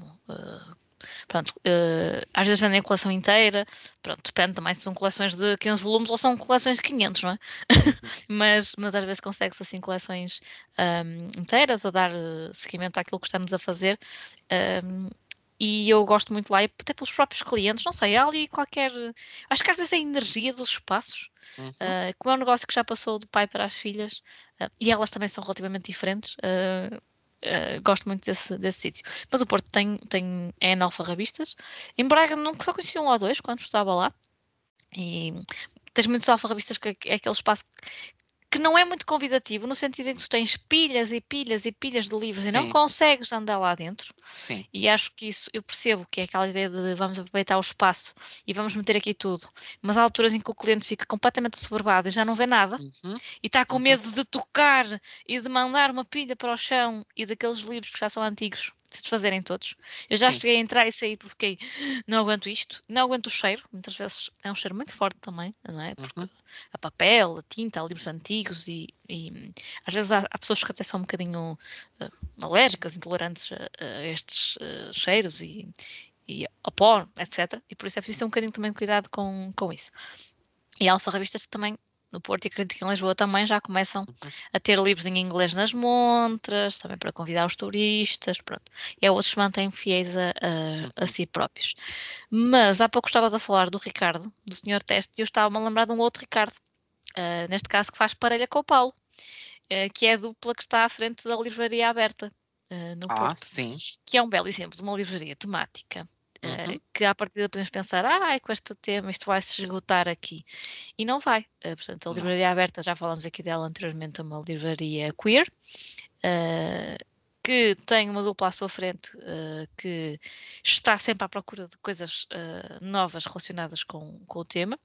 Um, tem inclusive livros para crianças, banda desenhada, uhum. poesia, uh, ficção, não ficção. Uh, tem muitos eventos, muitas conversas interessantes, uhum. que é uma forma de criar o hábito das pessoas irem até à livraria.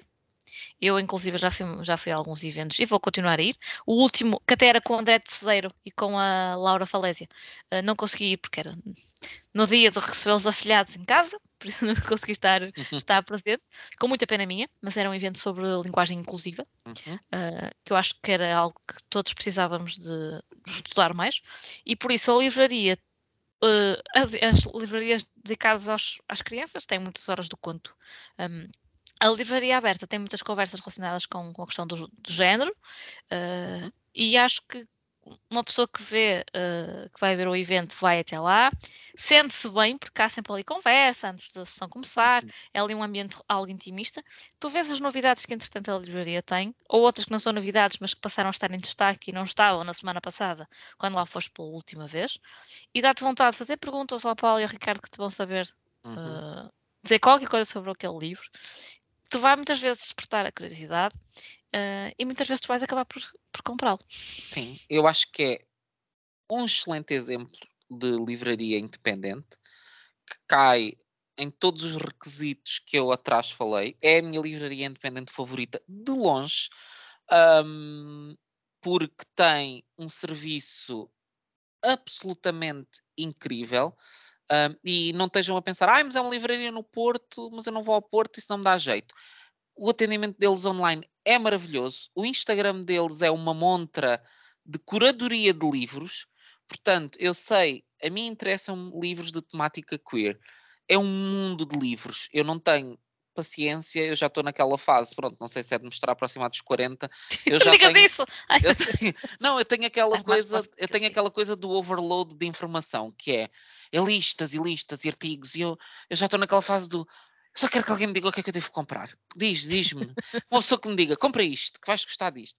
E eu acho que eles têm esse serviço excelente de curadoria, que é eu olho para o Instagram deles e vejo livros e digo, ah, que interessante. Ah, gostava de ter isto. Ah, gostava de ter aquilo. Ah, gostava de ter o outro. Já por uma vez ou outra, o Paulo vem ele ter comigo e diz: Olha, uh, recebemos um livro que acho que tu vais gostar e, e, isso tu notas imenso a diferença. Eu sinto quando olho para, para o Instagram deles que tenho alguém que tem uma perspectiva, que tem um ponto de vista, que tem um critério, que me está a mostrar livros e que muitos deles me interessam. Um, obviamente que né, em alguns casos vou pagar um bocadinho mais por esses livros, mesmo porque eles têm muitas edições internacionais, uhum. têm muitas edições espanholas, muitas edições inglesas, portanto, são livros também esteticamente muito bonitos um, e que vamos pagar um bocadinho mais por eles, mas que é um valor uh, que nós vamos uh, dar valor, passando a redundância, uhum. porque vês no livro. Um, quando nós fazemos as encomendas online, para além de ser tudo maravilhoso, e eles não cobram portes acima de 15 euros, um, acho que é 15 euros o limite deles. Uh, posso, espero não estar enganado, mas a última informação que eu tinha é que eles não, não cobravam portes acima de 15 euros. Um, o Paulo escreve-te sempre uma cartinha para as pessoas quando fazem encomendas online. Isso é algo que até às vezes quando se compra diretamente à editora, a, editores também fazem isso, que eu acho muito simpático. Não, Olha, mas eh, atenção. Já um me livro, aconteceu, já me aconteceu meter um bilhetinho, mas o Paulo vai Sim, muito além. O Paulo põe citações de livros, poemas, escritos à mão, uh, e de facto eu acho que é um serviço de amor ao livro e de simpatia e de fazer o leitor sentir-se bem recebido e, e acarinhado, um, absolutamente incrível. E, e, por exemplo, eu fui o ano passado ao Queer, ao Festival de Cinema, que é uma tradição. Eu adoro festivais de cinema, portanto, indie, queer e o doc vou quase sempre, mas sou menos fiel, mas o indie e o queer sou absolutamente fiel dos dois. E vi no queer um, um documentário que achei muito interessante sobre uma antropóloga uh, lésbica. Um, chamada, ai, agora vou-me esquecer do nome dela. Ai, Nossa Senhora. Ai, esperem, mas eu vou, vou, já vou encontrar. Um, vi esse documentário, fiquei muito fascinado um, por ela. Nunca tinha ouvido falar dela e, e foi um, e foi de facto uma coisa que me cativou muito. E sabes, eu quero conhecer mais sobre esta pessoa, quero ler os livros dela. E, e nunca tinha ouvido falar dela, nunca tinha visto, livros dela em lado nenhum. E pensei, pensei, o livro de uma autora gay, uh, de uma autora lésbica, um, ah, Esther Newton, estava aqui à procura, por isso é que estava assim um bocadinho mais atrapalhado na conversa, mas Esther Newton, que é um, um dos grandes nomes da, da antropologia queer. Um, uma figura muito interessante. E aí pensei, pá, gostava mesmo de encontrar livros dela. E o que é que me veio automaticamente à cabeça? Ah, espera lá, uma antropóloga queer o Paulo de certeza que, que conhece. E se não sabe, vai arranjar maneira. e se não sabe, vai arranjar maneira. E eu falei-lhe, e ele por acaso não conhecia também, acho que ele não conhecia.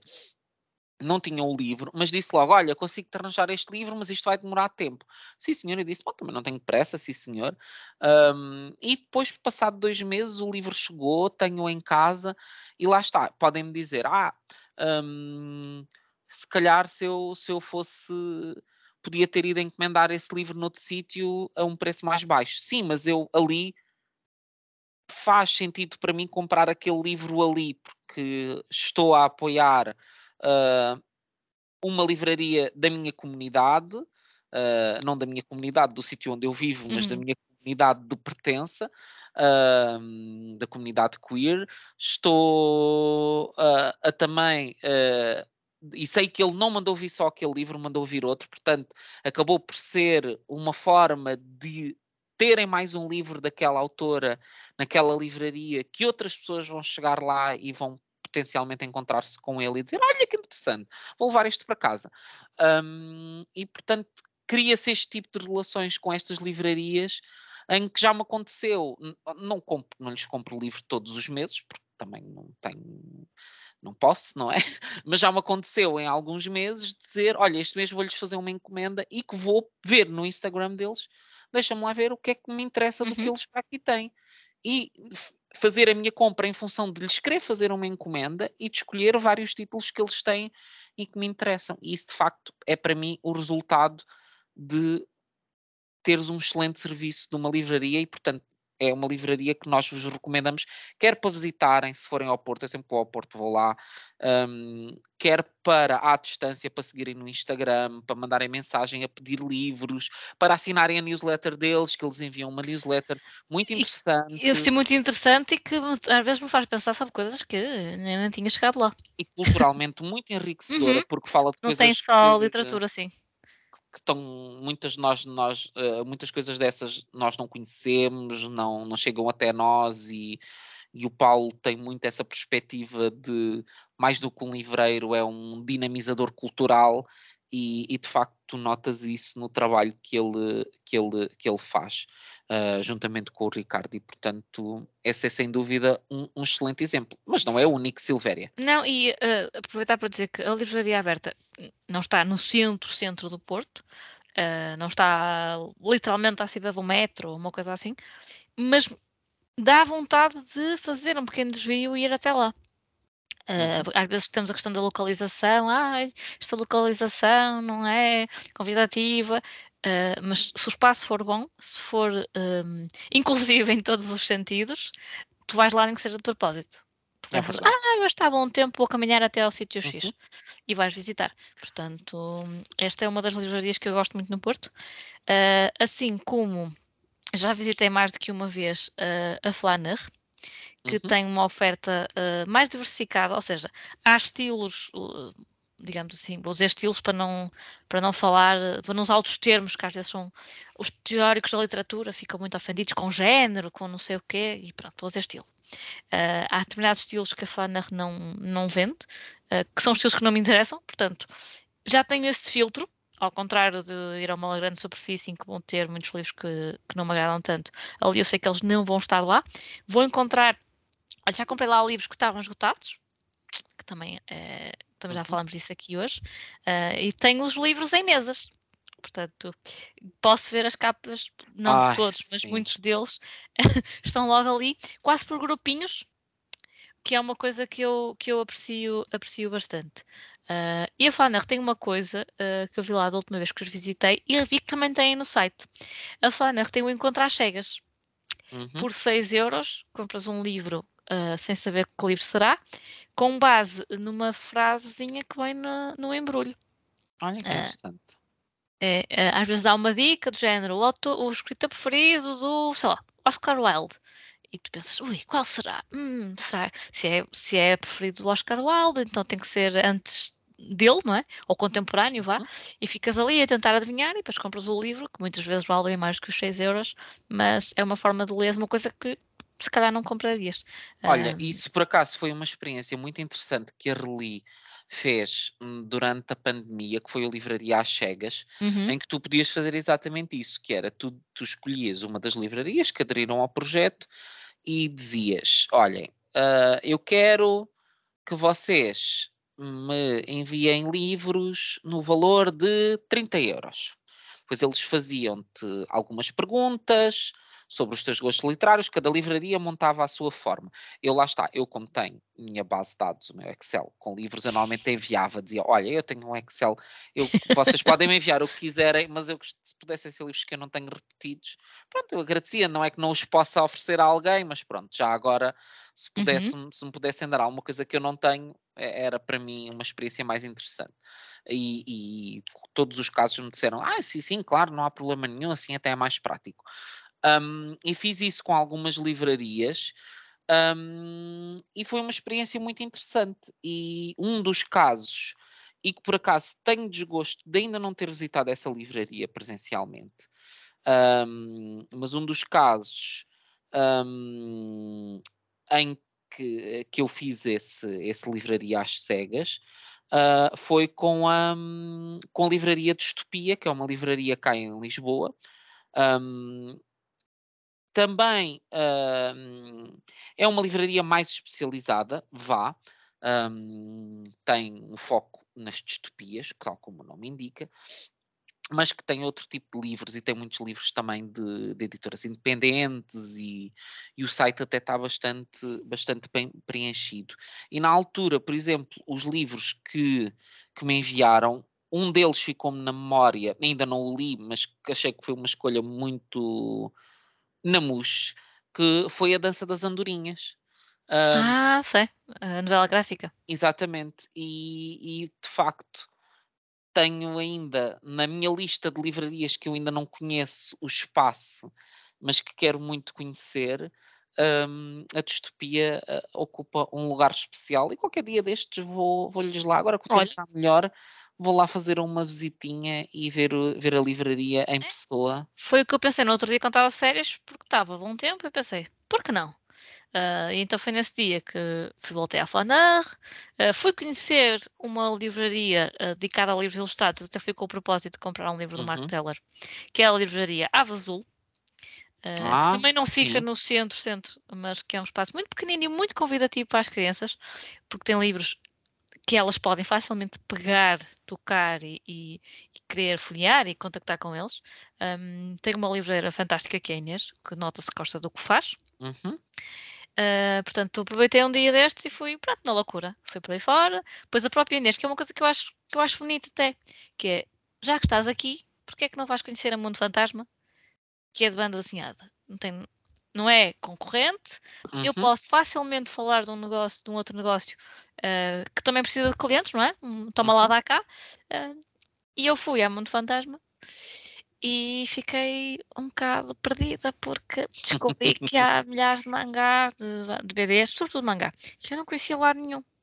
E fiquei tão assoberbada que disse: vou levar uma às cegas. Eu é que fiz encontrar cegas. e, e trouxe daí uma um mangá que, que lá está, que não.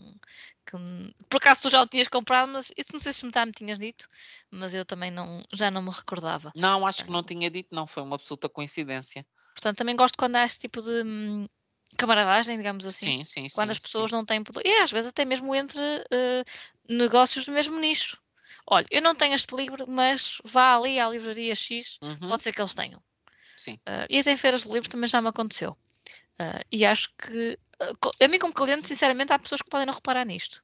E eu reparo e, e, uh, isto fica aqui no meu subconsciente como algo, algo de valor, sim. Eu, por acaso, uma coisa curiosa, eu que eu me lembre, eu acho que nunca fui a uma livraria infantil. Olha, eu fui Já fui a livrarias que têm secções infantis interessantes. Agora, uhum. um, e sabes porque é que se deve isso? Porque a maior parte das livrarias uh, da, da, dos livros ilustrados e infantil-juvenis, eu normalmente compro diretamente à editora. E então, hum, aquela pulsão de, ah, tenho que ir à livraria, de facto, não tem acontecido. Uh, embora tenha na minha lista de livrarias a visitar a Baobá, um, que tem, acho que tem, uma tem a administração comum com, com Orfeu Negro e com Antígona, que pertencem ao mesmo, ao mesmo grupo, um, e de facto, e, ela não é extraordinariamente longe do meu local de trabalho, portanto eu acho que ainda vou aproveitar um dos dias aí ao fim da tarde e Portanto, vou lá João, dar temos um que ir à distopia, temos que ir à Baobá. À Baobá. E Sabes temos uma que, ir... que eu queria ir? Qual? À Greta. Ai, também queria ir à Greta. A Vanessa uh, uma querida amiga do, do, Instagram e da vida real também, que já me encontrei com ela várias vezes, está-me sempre a falar da Greta e isto dito assim parece é, mal. É, Mas, uh, oh, para muito bem, não é? Para mim, menos mal que a, a Greta, só que um à parte, é uma livraria especializada em sim. livros escritos por mulheres. Sim, sim, sim. E, e olha, eu vou lá eu, muitas vezes buscar inspirações. Eu ainda por cima vi que a Vanessa comprou uh, na Greta o livro da Judite Canha Mendes, um, que eu tinha comprado recentemente diretamente à editora, e depois pensei, ah, que engraçado. Também podia ter comprado o livro lá, uh, Canha Fernandes, desculpem, não é Canha, Canha Mendes. Uh, são muitos nomes, a pessoa já não foi tem. Maria Leal, foi a Maria Leal. Maria Leal, a, a Judite Canha Fernandes, que tem um livro que a, a Joana Bertolo recomendou no episódio uh, que nós fizemos, que se chama A Lista de Mercearia, que é editado uh, pela uh, editora Urutau, este nome é difícil, Urutau, para nós é, complicado, um, e que eu vi que ela comprou lá com outro livro da Judite, na, na livraria Greta. Eu também queria, queria lá ir. Mas dentro das ilustradas, uh, das ilustradas, uh, de, livros ilustrados e, e, infantis, gostava muito também de conhecer em Coimbra a Faz de Conto, que ah, sim, tem uma excelente oferta. Eles no Instagram são excelentes. Um, e, e, de facto eles têm uma excelente oferta. Ouvi dizer surpreendentemente que a livraria é muito pequena. Eu não diria isto pelo não, Instagram. Também não. A livraria parece-me ser uma coisa enorme, mas na verdade acho que não. Eh, acho que é uma livraria pequena, mas que tem uma excelente seleção e há muitos livros que estão desaparecidos e que muitas vezes eles têm lá exemplares. Um, e é um, quando eu for a Coimbra, é uma das livrarias onde eu quero passar. Um, mas olha, recentemente fui a uma livraria que abriu cá em Lisboa, que é uh, um estilo muito interessante que, que eu gosto, que é de mistura de mistura de livraria. É aquela livraria que tem tudo. Tem uma parte alfarrabista, tem, uhum. tinha banda desenhada e tinha uma oferta interessante de banda desenhada. Tinha uma oferta muito interessante de tudo o que era editoras independentes. Eu acho que vi lá como não me lembro de ter visto noutra livraria uma secção recheadíssima de editoras independentes e com vários exemplares uh, de vários títulos de cada uma dessas editoras um, e que se chama Livraria Alquimia. Uh, é uma livraria que fica uh, que fica hum, ai, agora está-me a faltar o nome da zona, Alca, em Alcântara, em Lisboa. Um, fica, fica, portanto, ali na tapada, na calçada da tapada, portanto, como quem vai para, para a Faculdade de Agronomia. Uh, o espaço é muito cuidado, é recente, tem muito bom aspecto. Uh, eu gostava que tivesse mais uh, livros em mesas, porque de facto as livrarias é que está tudo bastante e eu senti algum, alguma apoplexia. Por exemplo, Sempre... os livros, as, as livrarias de banda desenhada, isso é muito difícil, porque tens às vezes coleções inteiras. Uh, e então, daí eu ter ficado assorbada no mundo fantasma, porque tens aqueles volumes todos fininhos, todos por ali uhum. fora, e de Sim. repente já nem sei onde está o quê. Uh, por isso nem sempre é fácil. Mas eles tinham uma boa secção de BD que não era enorme, mas tinha lá coisas muito interessantes tinham edições brasileiras também, coisa que eu achei muito interessante. Isso não é muito comum ver assim uh, edições brasileiras uh, numa livraria assim independente, sem ser na livraria da Travessa, que já lá iremos. Uh, a Greta é capaz de também ter. É capaz de ter, sim, sim, sim, sim. Mas fiquei muito bem impressionado. O, a parte da alfarrabista, lá está, tinha muita coisa na lógica livros difíceis de encontrar, que não eram, ah, vou comprar ali um livro no Alfarrabista a 5 euros, eram livros um bocadinho mais caros, mas de facto eram pérolas, eram tipo, ah, olha este livro do autor X, ai, nunca tinha visto este livro, ai, mas isto é muito interessante. Uh, e eu fiquei com vontade de comprar vários, um, e portanto é uma livraria que está a começar o seu negócio, não fica no centro de Lisboa, não há ali metro na zona de Alcântara, mas é um excelente sítio para, para ir passear. Por exemplo, olha, nós fomos, até fomos com a Diana, do Papéis e Letras, uh, fomos à Livraria Alquimia e depois fomos lanchar a, um, ao LX Factory, porque fica ali tipo a. Onde tem a ler devagar. minutos a pé, onde tem a ler devagar, que para mim tem um problema que é demasiado grande. Eu... É. Eles deviam dividir a ler devagar em áreas, porque eu sempre que lá chego sinto-me overwhelmed com toda a quantidade de livros que eles têm e, e não consigo comprar grande coisa porque fico demasiado desgastado e digo, ai senhor, ai muito livro, ai não estou a conseguir, ai onde é, é como eu já não vou a Lelo há anos. Porquê? Porque demasiados turistas e aquilo para mim deixou de ser uma livraria no sentido de ir lá para comprar livros. É um espaço bonito, mas não é um espaço onde eu vá com calma uh, ver o que é que está a ler. Não, isso não, não vou lá, de certeza. Uhum. Mas um sítio onde nós vamos com calma e onde nos perdemos sempre muito é a Livraria da Travessa, não é, Silvéria? Ah, sim. E saio lá sempre com várias coisas. Ah, eu vi um vídeo no YouTube sobre este livro, sobre esta autora. Ou então já me aconteceu trazer do nada. Só li a sinopse ah, isto é interessante. E é às vezes nas livrarias independentes que ocorrem maiores riscos. Que já que estou aqui na loucura Vou levar uma coisa Uhum. que não, nunca ouvi falar. Vou encontrar cegas, mais uma vez. Não, e sobretudo porque tu na livraria da Travessa encontras livros que não encontras em mais lado nenhum, porque Uhum. eles trazem muitos livros diretamente do Brasil, ah, edições lindíssimas. A questão do preço, as pessoas vão dizer, ah, os livros do Brasil devem ser caríssimos. Não, não é verdade. Ah, há livros mais caros, há algumas edições melhores que têm, de facto, vá, que custam 20 euros, mas tens outros livros com preços absolutamente normais. Já lá comprei livros a 12, 13, 14, 15 Sim, é, mu- euros. é, é muito relativo isso. sim. É. Ah, e, e têm de facto livros que tu não encontras em mais lado nenhum, edições excelentes, os livreiros são super simpáticos e são exatamente esse estilo que nós estávamos a falar. Não estão em cima de ti a ver o que é que tu estás a comprar e se precisas de ajuda e quer ver isto e quer ver aquilo. Nada disso. Estão lá na área central, mas se tu fores falar com eles para lhes pedir ajuda, se fores trocar um comentário sobre um livro, ah, ou se vais pagar a Sim, pessoa sempre disto uma graça, tem assim. sempre alguma coisa para dizer de tu vais pagar um livro e a pessoa diz ah, por acaso ainda não li este livro, mas olha, li aquele não sei quê e gostei muito. Tem sempre um comentário, uma recomendação. Tem uma secção de livros infantis muito boa, Uhum. muito boa. Ahm, tem livros, eh, uma secção também de livros internacionais também muito boa, com livros em inglês, em francês, em alemão, uma escolha muito grande de livros. Ahm, e lá está, é uma livraria grande, mas que tu não sentes como sendo fria, impessoal, talvez por ter diferentes espaços, tens uma sensação cozy, acolhedora quando lá estás. É uma livraria que te recebe bem. É... Pronto, também é um espaço de Lisboa muito bonito e muito agradável, que é o Príncipe Real, não é? Que convida Sim. a que a pessoa se sinta bem eh, e a que gaste dinheiro. Ahm, Verdade. verdade, que é o que normalmente o que nós vamos lá fazer.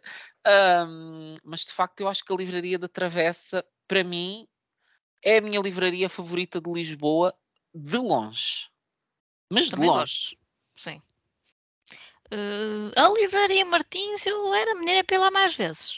Eu gostei da livraria Martins. Ah, acho que ah, e utilizando um comentário que uma pessoa me fez e que eu percebo até certo ponto, não, fiquei foi com a sensação que a livraria Martins não tem livreiros. Eu não estou com isto a dizer que não fomos bem Uhum. atendidos ou as pessoas foram simpáticas, sorridentes, tudo excelente no atendimento, mas de facto não me pareceu ser o sítio onde tu vais falar sobre livros. Posso estar enganado. Foi, foi uma primeira impressão, ah, mas dito isto, o espaço é super agradável. Achei a escolha muito diversa. hum, pensaram naquele conceito de ai, vamos ter aqui também um café integrado, porque queremos que as pessoas venham aqui e passar o tempo e têm uma- aquela pequena esplanadinha à porta super simpática, portanto parece-me ser um sítio muito, muito interessante para visitar e onde tu vais também encontrar livros hum, que não vês em todo lado. Hum, mas ainda assim, na primeira visita ainda me faltou, faltou-me assim um bocadinho mais para ter aquela sensação de ai, quero vir aqui todos os meses. Hum, quero lá voltar, claro, e vou Se voltar. calhar se fores lá num evento, É que sou capaz de se, ficar, com é? outra vês a, di- a sensação. dinâmica Sim, noutro sim, sim, contexto, eh, talvez aí sintas maior proximidade. é verdade. Sim, Sabes o sítio onde, onde eu sinto sempre muita proximidade? Onde? Por vários motivos. No teatro, com TH, Ah, restaurante barra livraria na Póvoa de Varzim. Isto para não falarmos só de Porto e Lisboa, mas já falamos aqui de Braga e Coimbra, mas Claro. ah, o teatro, além de ter comida maravilhosa, eu acho que nunca saí defraudada. O meu estômago nunca saiu defraudado da, da- do teatro. E tem um espaço de livraria muito bonito. Porque tem aquelas estantes, aquelas. Olha, tem, já tem os livros, não é? Com, a- com a capa virada para a frente. Uhum. E depois aquilo vai até ao teto, tens metros e metros, não é? Com aquele grande escadote, quase Bela e o Monstro, não é? Ah, que aquilo uh, corre a parede toda. Também já encontrei aí livros, lembro-me que uma vez fui com uma pessoa que andava há séculos à procura de um livro do Paul Auster, que estava lá. E, portanto, pensas, ah, vou aqui almoçar, e quando andas por ela, sais lá com um livro que não tinhas encontrado mais lado nenhum. Por isso também sou sempre muito bem recebida aí. Uhum. Não só pela parte do restaurante, como da parte da livraria, e, e acho que, que é a junção de dois mundos perfeitos. Por isso, Uhum. uh, enfim, uh, só falar nisto estou a ficar com água na boca.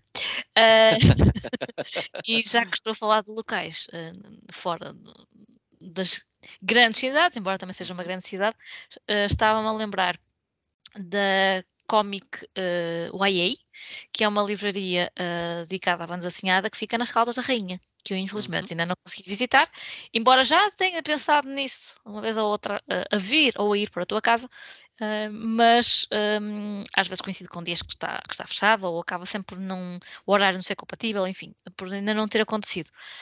mas também tenciono visitá-lo um dia. Uhum. Portanto, Comic YA Caldas da Rainha.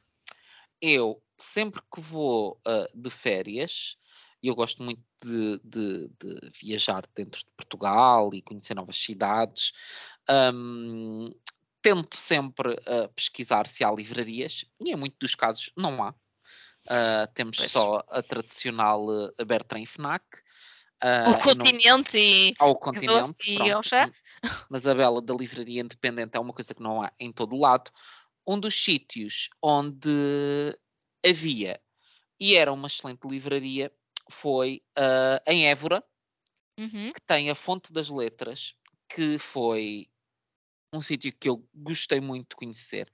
Um, lá está, uma livraria uh, com muitos livros em mesas, portanto, que dava perfeitamente para tu estares a ver as capas, para te perderes ali, muita edição independente, muitos livros que tu não vês em todo lado, um, e que depois tem uma parte de trás muito focada em livro infantil-juvenil, uh, muito agradável também, com muita oferta, um, muito simpática a, a, senhora da livraria, portanto foi um, um sítio que eu gostei mesmo muito de, de conhecer e de ver que fora dos grandes centros também existem estes espaços, uh, estas bolsas de cultura e de literatura um, que as pessoas possam ir lá e visitá-las. E claro, não podia falar de livrarias fora de grandes centros urbanos, embora seja um grande centro urbano, mas pronto, não é Lisboa e Porto, sem falar uh, na livraria da minha cidade natal, que é Setúbal, para quem não sabe, que tem uma excelente livraria independente, que é a Coolset, um, uhum. Que, é, que tem muitos eventos literários. Um, eu já lá fui, inclusive, há já há algum tempo, a um encontro. Foi a primeira vez que eu vi ao vivo não, não, porque eu já tinha, na Feira do Livro, já lhe tinha pedido autógrafo. Mas uh, foi a primeira conversa ao vivo que eu assisti da Dulce Maria Cardoso, foi na, na Closet. Um, que é também uma livraria com ótimo aspecto, com edições que tu não encontras em todo lado, tem alguns livros internacionais também. Acho que foi lá que eu vi pela primeira vez uh, os livros da Faber Stories, que são umas edições lindíssimas, pequeninas, de contos, editados como se fossem livros individuais um, e que são bastante baratas. Uh, e acho que foi lá que eu vi pela primeira vez esses livros. Um, e também é uma livraria que eu, uh, volta ou não volta, gosto de passar por lá. Um, e nós visitámos juntos, Silvéria, uma livraria que também está fora aqui de, de Lisboa, mas que achámos os dois muito interessante, que é Deja Lu. Quando uhum. tu vieste cá uma das últimas vezes, fomos a Cascais, Cascais e passámos verdade. lá. Foi Cascais! Agora lembrei-me. Quem ouve o extremamente desagradável vai reconhecer. Sim. Eu gostei muito de lá e já tinha ouvido falar muitas vezes uhum. da Deja Lu. Já os acompanhava também nas, nas redes sociais, é? Sim, é? acompanhava nas redes e depois ter ido lá foi de facto uma experiência muito interessante. Achei o espaço muito acolhedor, mas muito diferente, não é? Assim, com um estilo mais. Hum, mais. Hum, como dizer. Hum, peculiar. Tem um ambiente Sim. mais peculiar, não é? Tem assim mais personalidade. Uh, trouxe também livros que estavam fora de circulação, edições da Difel, que já não há em lado nenhum, e encontrei lá um ou outro, e, e, acabei por trazer assim também umas edições dessas que já não se encontram em lado nenhum. O atendimento também me pareceu super simpático e fica num espaço muito agradável e muito bonito, uhum. e que é perfeitamente compatível com um belo passeio. Sei, à Baía de Cascais. Olha, quem, quem por lá for, aquilo nós não fomos lá, mas podíamos ter ido, porque acho que tu também já tinhas ido e eu também já tinha ido ahm, ao, ao Museu da, da Paula Rego, a, a, fábrica, a Fábrica das Palavras, é assim que aquilo se chama? Não, tem outro nome. Não Como é que sei. se chama o Museu da Paula Rego? Eu acho que nós éramos para ter ido. A Casa das Histórias? Eh, eu aqui. já confirmar isto. Casa das. Histórias, Paulo Casa das Histórias, exatamente, que tem ahm, grande parte do. Grande parte, vá, se calhar não tem grande parte, mas tem parte significativa do espólio da Paula, Re, da Paula Rego, inclusive ahm, a série que ela fez na altura do, do referendo do aborto, sobre a questão do aborto. ahm, foi um sítio que eu gostei muito de, de conhecer e fica lá bastante perto, portanto. Olha, esta é uma dica interessante que há. Às vezes, mesmo as livrarias que à partida ficam ah, fora dos grandes centros, ah, juntarem as duas coisas. Vão fazer um passeio, visitar algum museu, algum espaço que querem conhecer e a livraria.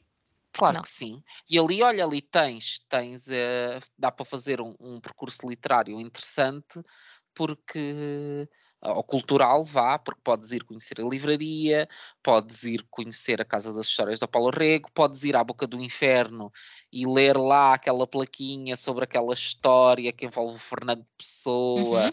e um, um- uma, falsa história de engano que lá aconteceu de uma pessoa que tinha simulado, um autor que tinha simulado ah, um suicídio lá, e é uma história muito caricata que depois podes ir ler coisas sobre aquilo.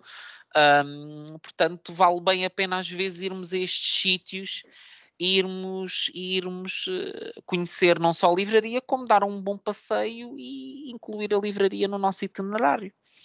Sim, eu estava-me a lembrar de uma livraria que eh, já falámos sobre ela, mas que ainda não fomos eh, visitar, que é aquela que fica na Cova da Moura. Ah, Ah, sim, sim. Que eu nunca sei dizer isto. Será Basofo dentro do Zona? Não sei. Peço desculpa. Não sei Deixa pronunciar. perguntar a mim. Eu sou a Mas- última pessoa, Silvéria, para dar É. recomendações de como se pronunciam coisas. Mas também é uma livraria tem um conceito muito interessante. Já receberam até a Paulina Xiziane, eh, Hum. que à partida achamos que determinadas localidades não têm potencial para ter um negócio destes, eh, porque são localidades mais pequeninas ou porque não são diretamente ligadas hum, à cultura, como são Porto, Lisboa e eventualmente Braga, Coimbra. Eh, e a verdade é que o negócio está aqui para, para durar, não é? Portanto, é um espaço que eu, que eu gostaria de, de- de visitar. E enquanto isso, estava aqui a olhar para os, para os muitos perfis que eu sigo no Instagram, eh, muitos deles são de livrarias, e estava a reparar numa coisa que é, caros livreiros, ponham no vosso perfil de Instagram, isto é uma dica de quem sabe, onde é que a livraria fica, porque algumas eu estou a tentar relembrar-me delas para falar delas no episódio, e não tem a localidade, eu ainda tenho que andar aqui a procurar, não é imediato, não é? Olha, Portanto, mas tu, uma boa dica e que não é uma livraria muito conhecida, ah, aqui na minha zona, tu encontraste uma livraria de, de banda desenhada, não é? Que tem muitos mangás Sim, e tens, tens a até casa da edições BD. brasileiras. Sim, tens a casa da BDI nessa, nessa zona, ah, que tem ah, muitas edições ah, de Pipoca Nanquim, ah, que é uma editora que no Brasil às vezes está assim muito à frente, não é? Comparativamente ao que se faz em Portugal. Por isso, essa é uma das hipóteses. Tu no outro dia falaste-me de outra, de outra ah, livraria que fica ali na zona do Chiado, que era a BD Mania, não era? A BT Mania, sim.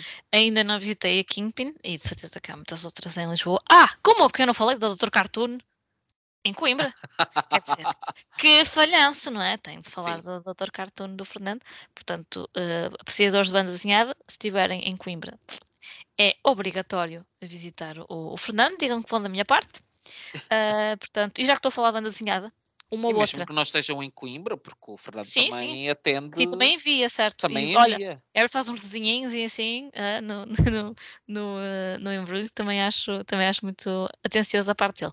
Uhum. Ahm, e já que estamos a falar banda desenhada, ah, recentemente, eu já tinha ido lá várias vezes, mas nunca com a perspectiva de compradora, porque só comecei a BD há poucos anos, mas fui recentemente à livraria Tintim por Tintim, que Uhum. fica no Porto, ah, que é muito focada no Tintim, ah, não só livros, No Tintim, não nos Tintim. sabes que eu cheguei lá e perguntei assim ao senhor. Como é que é que eu Mostra-me Não. Eu fiquei com esperança que ele dissesse uma coisa. Eu perguntei-lhe assim: como é que se diz isto? É Tintim ou Tantan? E o senhor respondeu como quiser, se quiser dizer em português, diga Tintim. E eu então abandonei o meu plano, que era dizer: olha, mostre-me aí os tintins que tenho. Não há de ter Não, sido a ah, primeira não, vez que alguém isso- lhe pediu para mostrar os tintins. Não, mas eu, como pessoa consciente, pelo menos naquele momento, não lhe disse isso. Ah, mas, olha, foi um serviço muito interessante, porque era- era sobre essa livraria que eu falava há pouco, embora não, não tenha referido o nome. O senhor fez um serviço muito bem feito, porque disse-me por onde é que eu poderia começar a ler o Tintim. Porque é que não me recomendava a ler, eh, começar a ler o primeiro, mas que poderia fazê-lo, se assim entendesse, não é? Porque há pessoas que têm mania. Olha, tu tens essa mania, não é? De ler as coisas por ordem. Ah, eu já não, não segui essa lógica, ah, segui o conselho dele, ainda não os li, mas não me arrependo nada de ter eh, dado mais dinheiro pelos livros lá do que daria numa grande superfície, porque ele orientou-me. E eu ainda não os li, mas já tenho vontade de ler mais. Só pelo, pelo tipo de serviço, e porque tudo ali, ou quase tudo, era tintim. Não só eram os livros, como era livros sobre a personagem, livros sobre o autor, livros sobre um acontecimento qualquer ligado com o tintim. Uhum. Também tinha Asterix, salvo erro. Ah, mas depois tinhas, ah, sei lá, ah, camisolas do Tintim e outras coisas que pudesses comprar. E, portanto, os verdadeiros apreciadores ah, podem perder-se ali facilmente. E até mesmo quem não é apreciador, porque chegas ali e começas a ver miniaturas e porta-chaves e não sei o quê, quando às por elas já estás ah, a pensar em tintins. Uhum. Até isso que queres dizer às pessoas, Silvéria, é recomendar às pessoas como é que podem ficar a pensar em tintins, é isso. Se- Pronto, ok. Pronto. Olha, outras livrarias, agora. ah, há uma livraria infantil que eu também visitei há pouco tempo. Infantil não, dedicada aos livros infantis que eu também visitei não há muito tempo, ah, que foi a Salta Folhinhas, que fica Uhum. na, na rua Miguel Bombarda, ah, no Porto. E, bem, ah, desculpa, estou a baralhá-las. Fui visitar a Papa Livros, a Papa Livros é que fica na, na, na Miguel Bombarda, e ainda não visitei a Salta Folhinhas, porque essa sim fica na Costa Cabral, que fica longe de tudo e era preciso ir lá a propósito, provavelmente de carro. E então ainda não, não aconteceu, precisamente por aquilo que estavas a dizer há pouco. As livrarias dedicadas ao livro eh, infantil, mais do que ao ilustrado, é ao infantil mesmo, eh, não são propriamente aquelas que eu não sei porque tenho eh, mais tendências a, a visitar, mas é algo também que eu, que eu, que eu quero mudar. Portanto, hum, aqui ficam mais duas. E estava-me a lembrar da aqui há gato que eu penso que também ah, é ah, mais ah, direcionada vá para, para, o- para o público infantil e que fica em Santarém, Ah, ok. que também ainda não visitei. infelizmente só soube que ela, que ela existia depois de ter Eu ido a não conhecia, nunca tinha ouvido falar. É, eu agora estava aqui a olhar para o meu, para o meu Instagram a tentar lembrar-me de livrarias e estava a apontar aqui aquelas, inclusive, que ainda não visitei, porque isto é um mundo, não é? Sim. E houve, há uma livraria que eu visitei ah, em Leiria, infelizmente também só visitei uma vez, porque não houve muita a Leiria, que é a Livraria Arquivo. Ah, já ouvi falar é muito bem. Consideravelmente. falar. Uma das melhores independentes, sim, sim. Sim, portanto. hum, Parece ser muito dinâmica também. uhum, sim, sim, sim, sim, sem dúvida. E por isso também, também fica aqui esta, esta nota. Olha, eu deixo uma recomendação, porque as pessoas normalmente, quando vêm a Lisboa, hum, têm muito aquela coisa também, tal como quando vão ao Porto querem visitar a livraria Lelo, quando vêm a Lisboa também querem visitar livrarias bonitas, e quando falamos assim em livrarias bonitas, bonitas e clássicas em Lisboa, normalmente as pessoas pensam-se na Bertrand do Chiado, que vale a pena ir conhecer, ah, é um espaço muito simpático, onde também há muitos livros, e com um excelente atendimento e portanto vale sem dúvida a experiência. Uh, mas uma livraria que normalmente não é referida e que eu acho que vale muito a pena pelo espaço em si, também pela oferta dos livros que tem, obviamente, mas acho que de facto, em termos estéticos, é uma livraria lindíssima e que não é tão falada e se calhar tão conhecida quanto isso, que é a Almedina do Rato Hum, não, não Ah, é não. que é muito bonita, muito, muito, muito bonita. Aquilo foi uma conversão de um espaço pá, que eu não me lembro ao que é que o espaço dedicava, não sei se tinha alguma coisa a ver com moagem, mas aquilo foi uma conversão de um espaço que era dedicado a outra coisa e que eles modernizaram para, para colocar lá a livraria e tem de facto muito bom aspecto. Tem um, um jardinzinho interior que eu não sei se está sempre aberto, porque eu, uma das vezes que lá fui estava a haver um evento e esse evento estava a decorrer no jardim, portanto eu não tenho a certeza se o jardim está sempre aberto ou não, mas mesmo que não esteja, vale a pena passarem por ali e olha, aproveitem e depois a seguir podem ir à livraria da Travessa também, que fica um bocadinho mais à frente, uh, mas é um, se estão à procura de sítios de livrarias bonitas para conhecer em Lisboa, uh, a Almedina do Rato é sem dúvida um sítio para pararem. Uhum. Estava-me a lembrar, até porque já não sei se é nos teatros. Olha, já comprei livros em feiras de velharias Uhum. uh, N vezes uh, e volta e meia, inclusive, acho que até é ali na zona do Chiado. Acho que a Cristina Liz que me falou disso. E nós passamos até no outro dia. Uh, volta e meia, assim, umas banquinhas na rua. Uhum. Ah, ah, à também volta da é- Bertrand, há muito, sim, sim. É, sim. o primeiro é uma, uma possibilidade de comprar livros a preços mais económicos e muitas vezes é uma forma de encontrarmos livros que andam aí um bocado desaparecidos no mercado. Ah, por isso também vale a pena. Mas que, eu nem preciso de vos dizer, né? se vocês cruzarem com banquinhas destas, seja em que cidade for, é claro que vão espreitar porque uma pessoa não resiste. Ah, E eu, sobretudo na feira de velharias de Barcelos, ah, já comprei livros muitas vezes, inclusive alguns até a preços muito simpáticos, alguns que, não sendo edições recentes, por algum motivo não tinham sido lidos, ou alguém que se desfez de livros que não, que não lê ou assim, eh, e já os ofereci como presentes porque estavam impecáveis. Eh, Por Uhum. isso não há. Acho que também é dar uma nova vida, não é? Às coisas. E às vezes até eh, essas feiras são uma oportunidade de conhecermos outras livrarias. Eu, por exemplo, houve eh, o ano passado, eu não sei se este ano se vai repetir, mas houve uma feira hum, de, livra- de livrarias independentes cá em Lisboa, no Largo eh, do São Carlos, que infelizmente, não sei se foi pela altura, porque estava muito calor naquela altura, eu não me lembro quando é que foi, se aquilo foi no verão, se foi em julho, pá, mas estava muito calor. Ahm, mas estavam pouquíssimas pessoas lá ah, e havia pá, aí, eram umas oito, oito a dez bancas. E lá por acaso comprei um livro à, hum, à Baobá, que nunca foi visitar a livraria, mas comprei o, o Capitão Rosalie Ah. lá. E gostaste Que- muito, ainda por cima. Ainda não, ainda não li, o Ricardo é que leu Ah, foi o Ricardo que leu Foi então. Ricardo Eu que lembro que leu. alguém tinha gostado muito. mas comprei lá.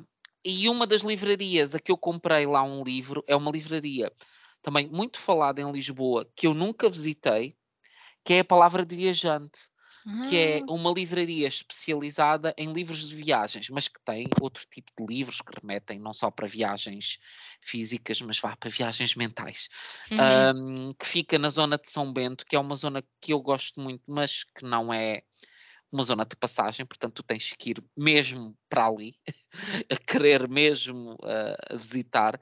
Um, e infelizmente nunca, nunca visitei o espaço da livraria, mas uh, uh, é daquelas que está também na minha listinha de hum, um dia vou lá passar. Porque de Temos passar, sabes onde? Temos passar na Miosotis. Na Miosotis é verdade, sim. Sim, sim, sim, sim. A Miosotis Livraria e galeria, sim. e que abriu, abriu não há muito tempo, eu acho que abriu o ano passado. Ahm, em junho, junho de 2022. É verdade, sim. Ahm, e que eu também tenho muita vontade de conhecer, por acaso. E fica, essa fica numa zona mais eh, que eu costumo frequentar mais da cidade, vá. Por Ahm, isso, nós já dissemos aqui tantas livrarias que temos que fazer um, um rally. um rally. Mas olha, são excelentes recomendações para quem quer. Sim, Todos podíamos estes ficar casos, aqui horas e horas. todos estes casos são alguns, falámos aqui de algumas livrarias que nós gostávamos de conhecer porque têm conceitos interessantes, porque ficam em sítios que nos apetece visitar, só, ou só porque queremos conhecer o espaço, mas falámos sobretudo de ah, livrarias nas quais tivemos excelentes experiências e que recomendamos. Obviamente não íamos falar aqui daquelas que só tivemos más experiências. É. Pronto, essas Felizmente são casos raros. são casos raros, mas ah, É resvalarão negócios, não é? Há bons no- profissionais, claro. essas resvalarão no muro da nossa indiferença. Olha, profundo isso. Ahm, mas de facto deixamos aqui este episódio que esperemos que seja ah, uma inspiração para que vão conhecer novas livrarias, que adquiram esse hábito, pelo menos quando vão passear a um sítio de, de ver, olha, deixa lá ver que livraria é que há aqui. E irem lá conhecer a Sim, em livraria. vez de levarem um bibelô qualquer de uma loja de recuerdos, Levem um um livrinho. livro. Sim, pode ser até uma edição que não seja muito cara. Encontrou sempre um livro que custa 10 euros e levam e vão se lembrar sempre daquele sítio e vão dizer: Olha, eu comprei este livro naquele sítio. Uhum. Sim, sim. Até há pessoas que têm o hábito de escrever o, quando é que o compraram, não é? Assinar e pôr o ano, e porque não o local. Não é? Viagem a Caldas da Rainha, por Uhum. exemplo. Por Acho isso é que. para Caldas da Rainha, muito Porque há um específico. bocado falei de, falei de uma É livraria nas assim, Caldas da Rainha, achei que era uma Silvéria, qualidade. se a pessoa por quer ser- levar uma recordação das Caldas, não é um livro que vai levar. Pode-me ter dinheiro para coisas do Bordalo. Falo para mim, porque Uhum. quando fui lá à loja do Sim, Bordalo. sim. O Bordal tem um outlet, mas há outro tipo de cerâmicas das Caldas, sem serem do. Tu andaste a ver muito a Maria Leal. Isso mente. Poluiu-te a mente. Faz parte Por acaso não nosso- falámos aqui nenhuma livraria religiosa, porque não conheço nenhuma. Mas de certeza Ah, que há.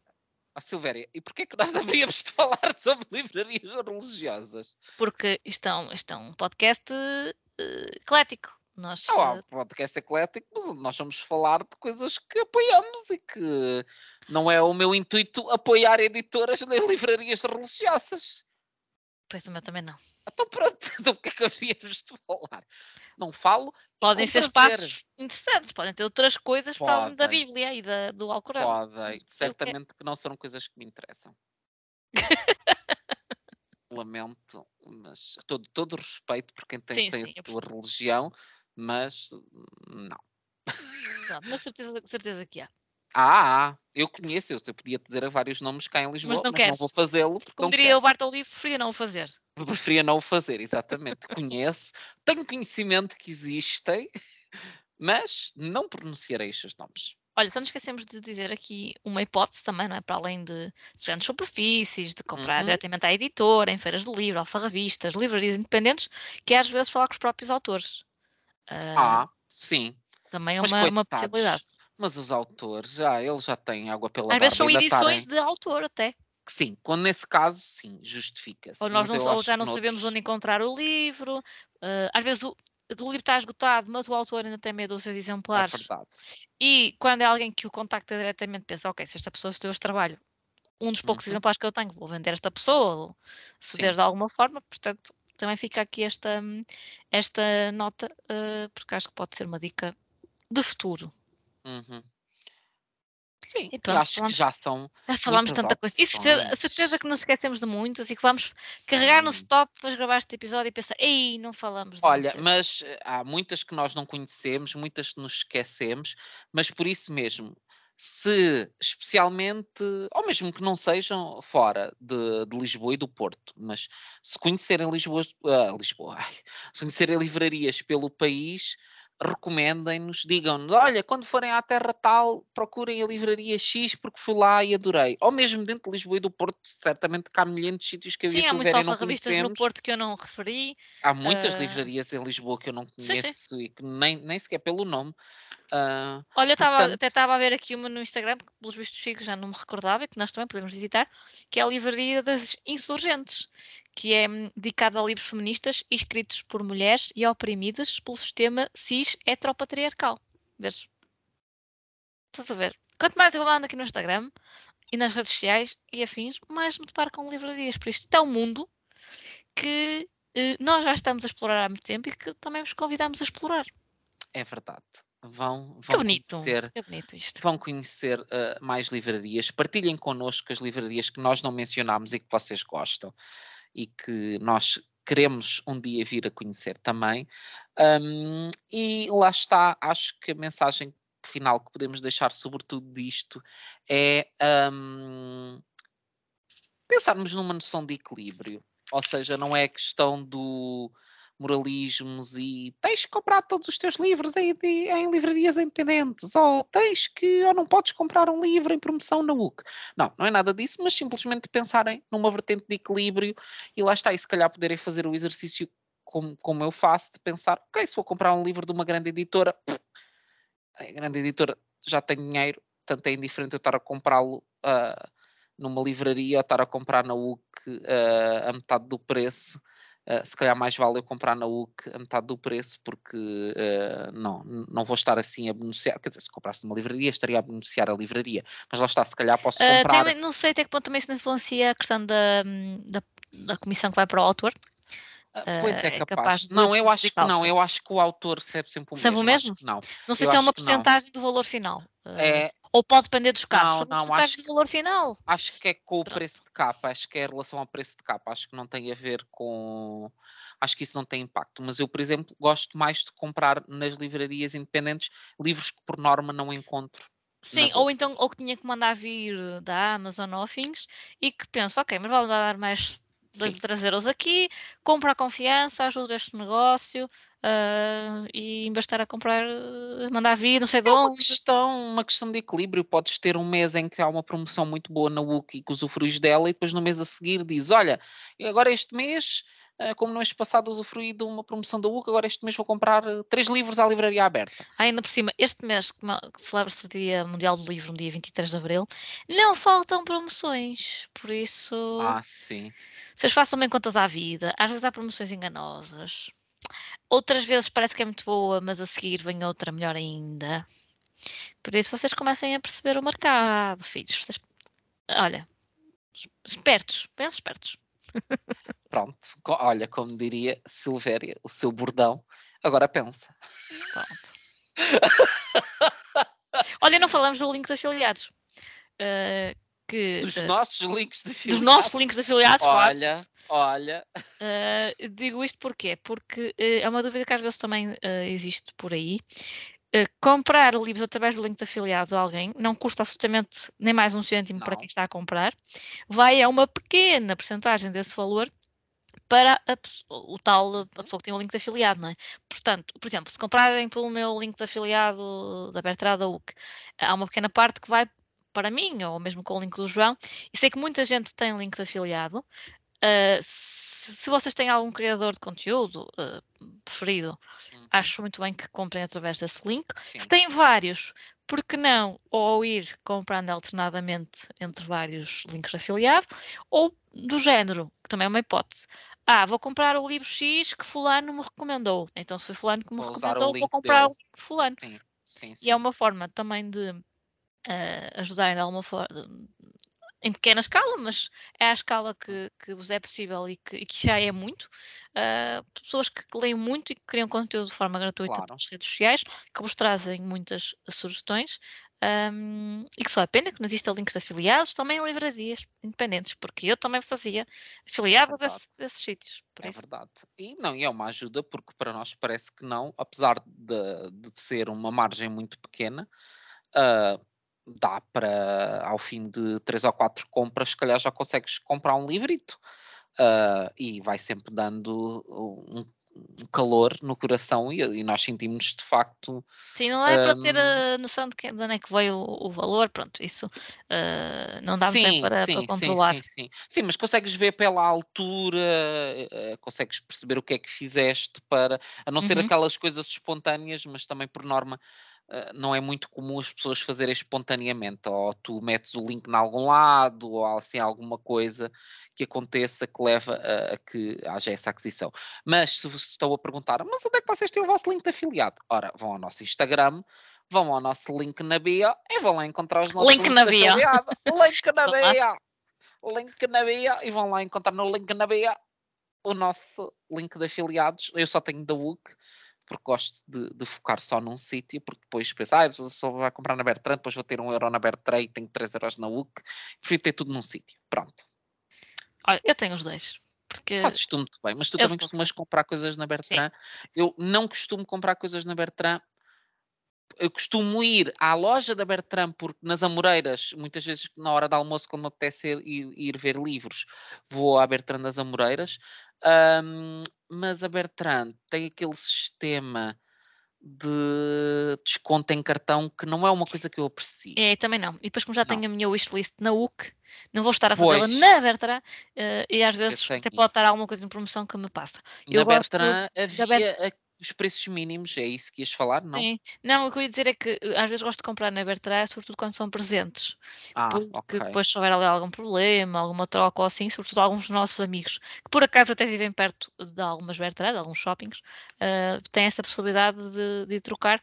E na Uhum. UC, pronto, aquilo é mais, é mais chato, se calhar. Ah, mas também se faz bem, não, Sim, faz bem trocas no UC. Mas se calhar depois vão Ah, logo diretamente à livraria e, e- e resolvem logo. Eh, por isso que às vezes compro mais os presentes na Bertrand. Eu gosto dos preços mínimos porque é um dos poucos casos em que a Bertrand costuma ter eh, livros com ah, bons descontos diretos e não em cartão. Porque normalmente tem uma seleção de livros a 5 euros, 7,5 e 10. Se bem que devo dizer que a seleção de livros já foi maior e melhor. Porque nos últimos anos já me aconteceu, portanto, senhores da Bertrand, se estão a ouvir, nós estamos atentos que a qualidade dos livros incluídos nessa seleção está não está buena. Porque de facto eu nos últimos anos aconteceu, normalmente durante vários anos comprei livros muito interessantes nessas campanhas e nos últimos anos vou vê-las e é muito raro eu comprar alguma coisa porque fico sempre. Sim, ou porque às vezes são repetidos e também já compraste, não é? Anteriormente, então. Mas eu acho que tem muito menos seleção. Eu houve anos em que vi de facto seleção muito interessante em que tinha 10 livros que queria comprar.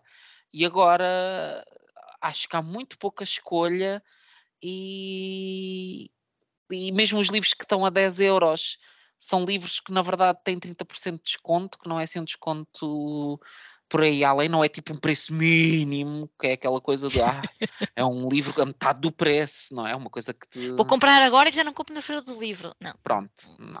é. Pois e depois é isso, se vais, quando tu, estás atento a esse tipo de promoções, tu queres comprar ah, barato aquilo que, não sa que sabes que não vais encontrar na feira do livro a esse preço, não é? Porque senão, para que é que vais estar a chatear agora?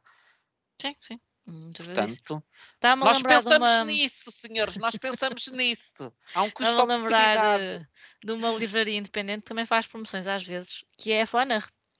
Eh, a Ah, Flaner, fazia umas feiras até Uhum. online. eh, se os seguirem, eh, eles no Facebook até costumam c- criar um evento, que é para depois a pessoa ser mais Sim, fácil sim, sim, a lembrar-se. Eu já comprei vários livros Sim. lá, sim. E às vezes são. Eh, às vezes têm promoções que são ali uns 30%, ok. Sim. Mas outras são até bem eh, convidativas. E no dia em que estamos a gravar este podcast, portanto, quando o ouvirem, provavelmente já não estarão, mas eh, a Fulana Rua está com vários livros na sua secção de saldos e estamos a falar de livros que têm mais, alguns têm mais de 50%. Estou a ver aqui um da Relógio d'Água, por exemplo, Ah, de 15 euros passou para 6. estás a ver no site? Estou a ver? O que é que acham que o João vai fazer depois de nós pararmos Ai, de não vou porque estou na Rua da Amargura. Olha, porque está a decorrer também, já agora vou dizer que está a decorrer até. Deixem-me ver qual é, que não vos quero Epá, enganar. isto agora, dia do livro, tem, não faltam promoções. Sério. Percorram as editoras e os sites todos. Não, mas esta vai valer a pena. Espera aí, que eu tenho, eu tenho que dizer isto, porque ainda por cima é uma editora onde se compram poucos livros e eu acho que tem bastantes méritos e que se devia comprar mais. Que é na imprensa nacional, e podem pesquisar livros, se puserem imprensa nacional loja, vão dar lá. A imprensa nacional tem neste momento uma promoção de, da coleção uh, infantil-juvenil, portanto tem vários livros ilustrados, é uma promoção de Páscoa. hum, está a decorrer até dia 16 de abril e que tem todos os livros com mais de 24 meses com 40% de desconto.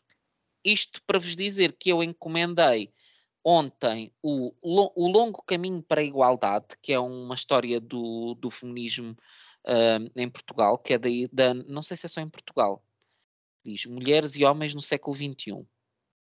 Ah, que é um livro com textos da Ana Maria Magalhães e Isabel Alçada e com ilustrações da Susana Carvalhinhos, que me custou 6 euros em vez de 10. É Uhum. dinheiro.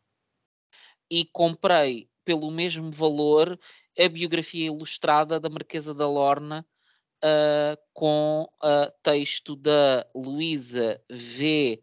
de Paiva Buleo. Tá isto bem, João, tá Buleo? Não é o nome da senhora. Um beijinho para a Luísa Buleio.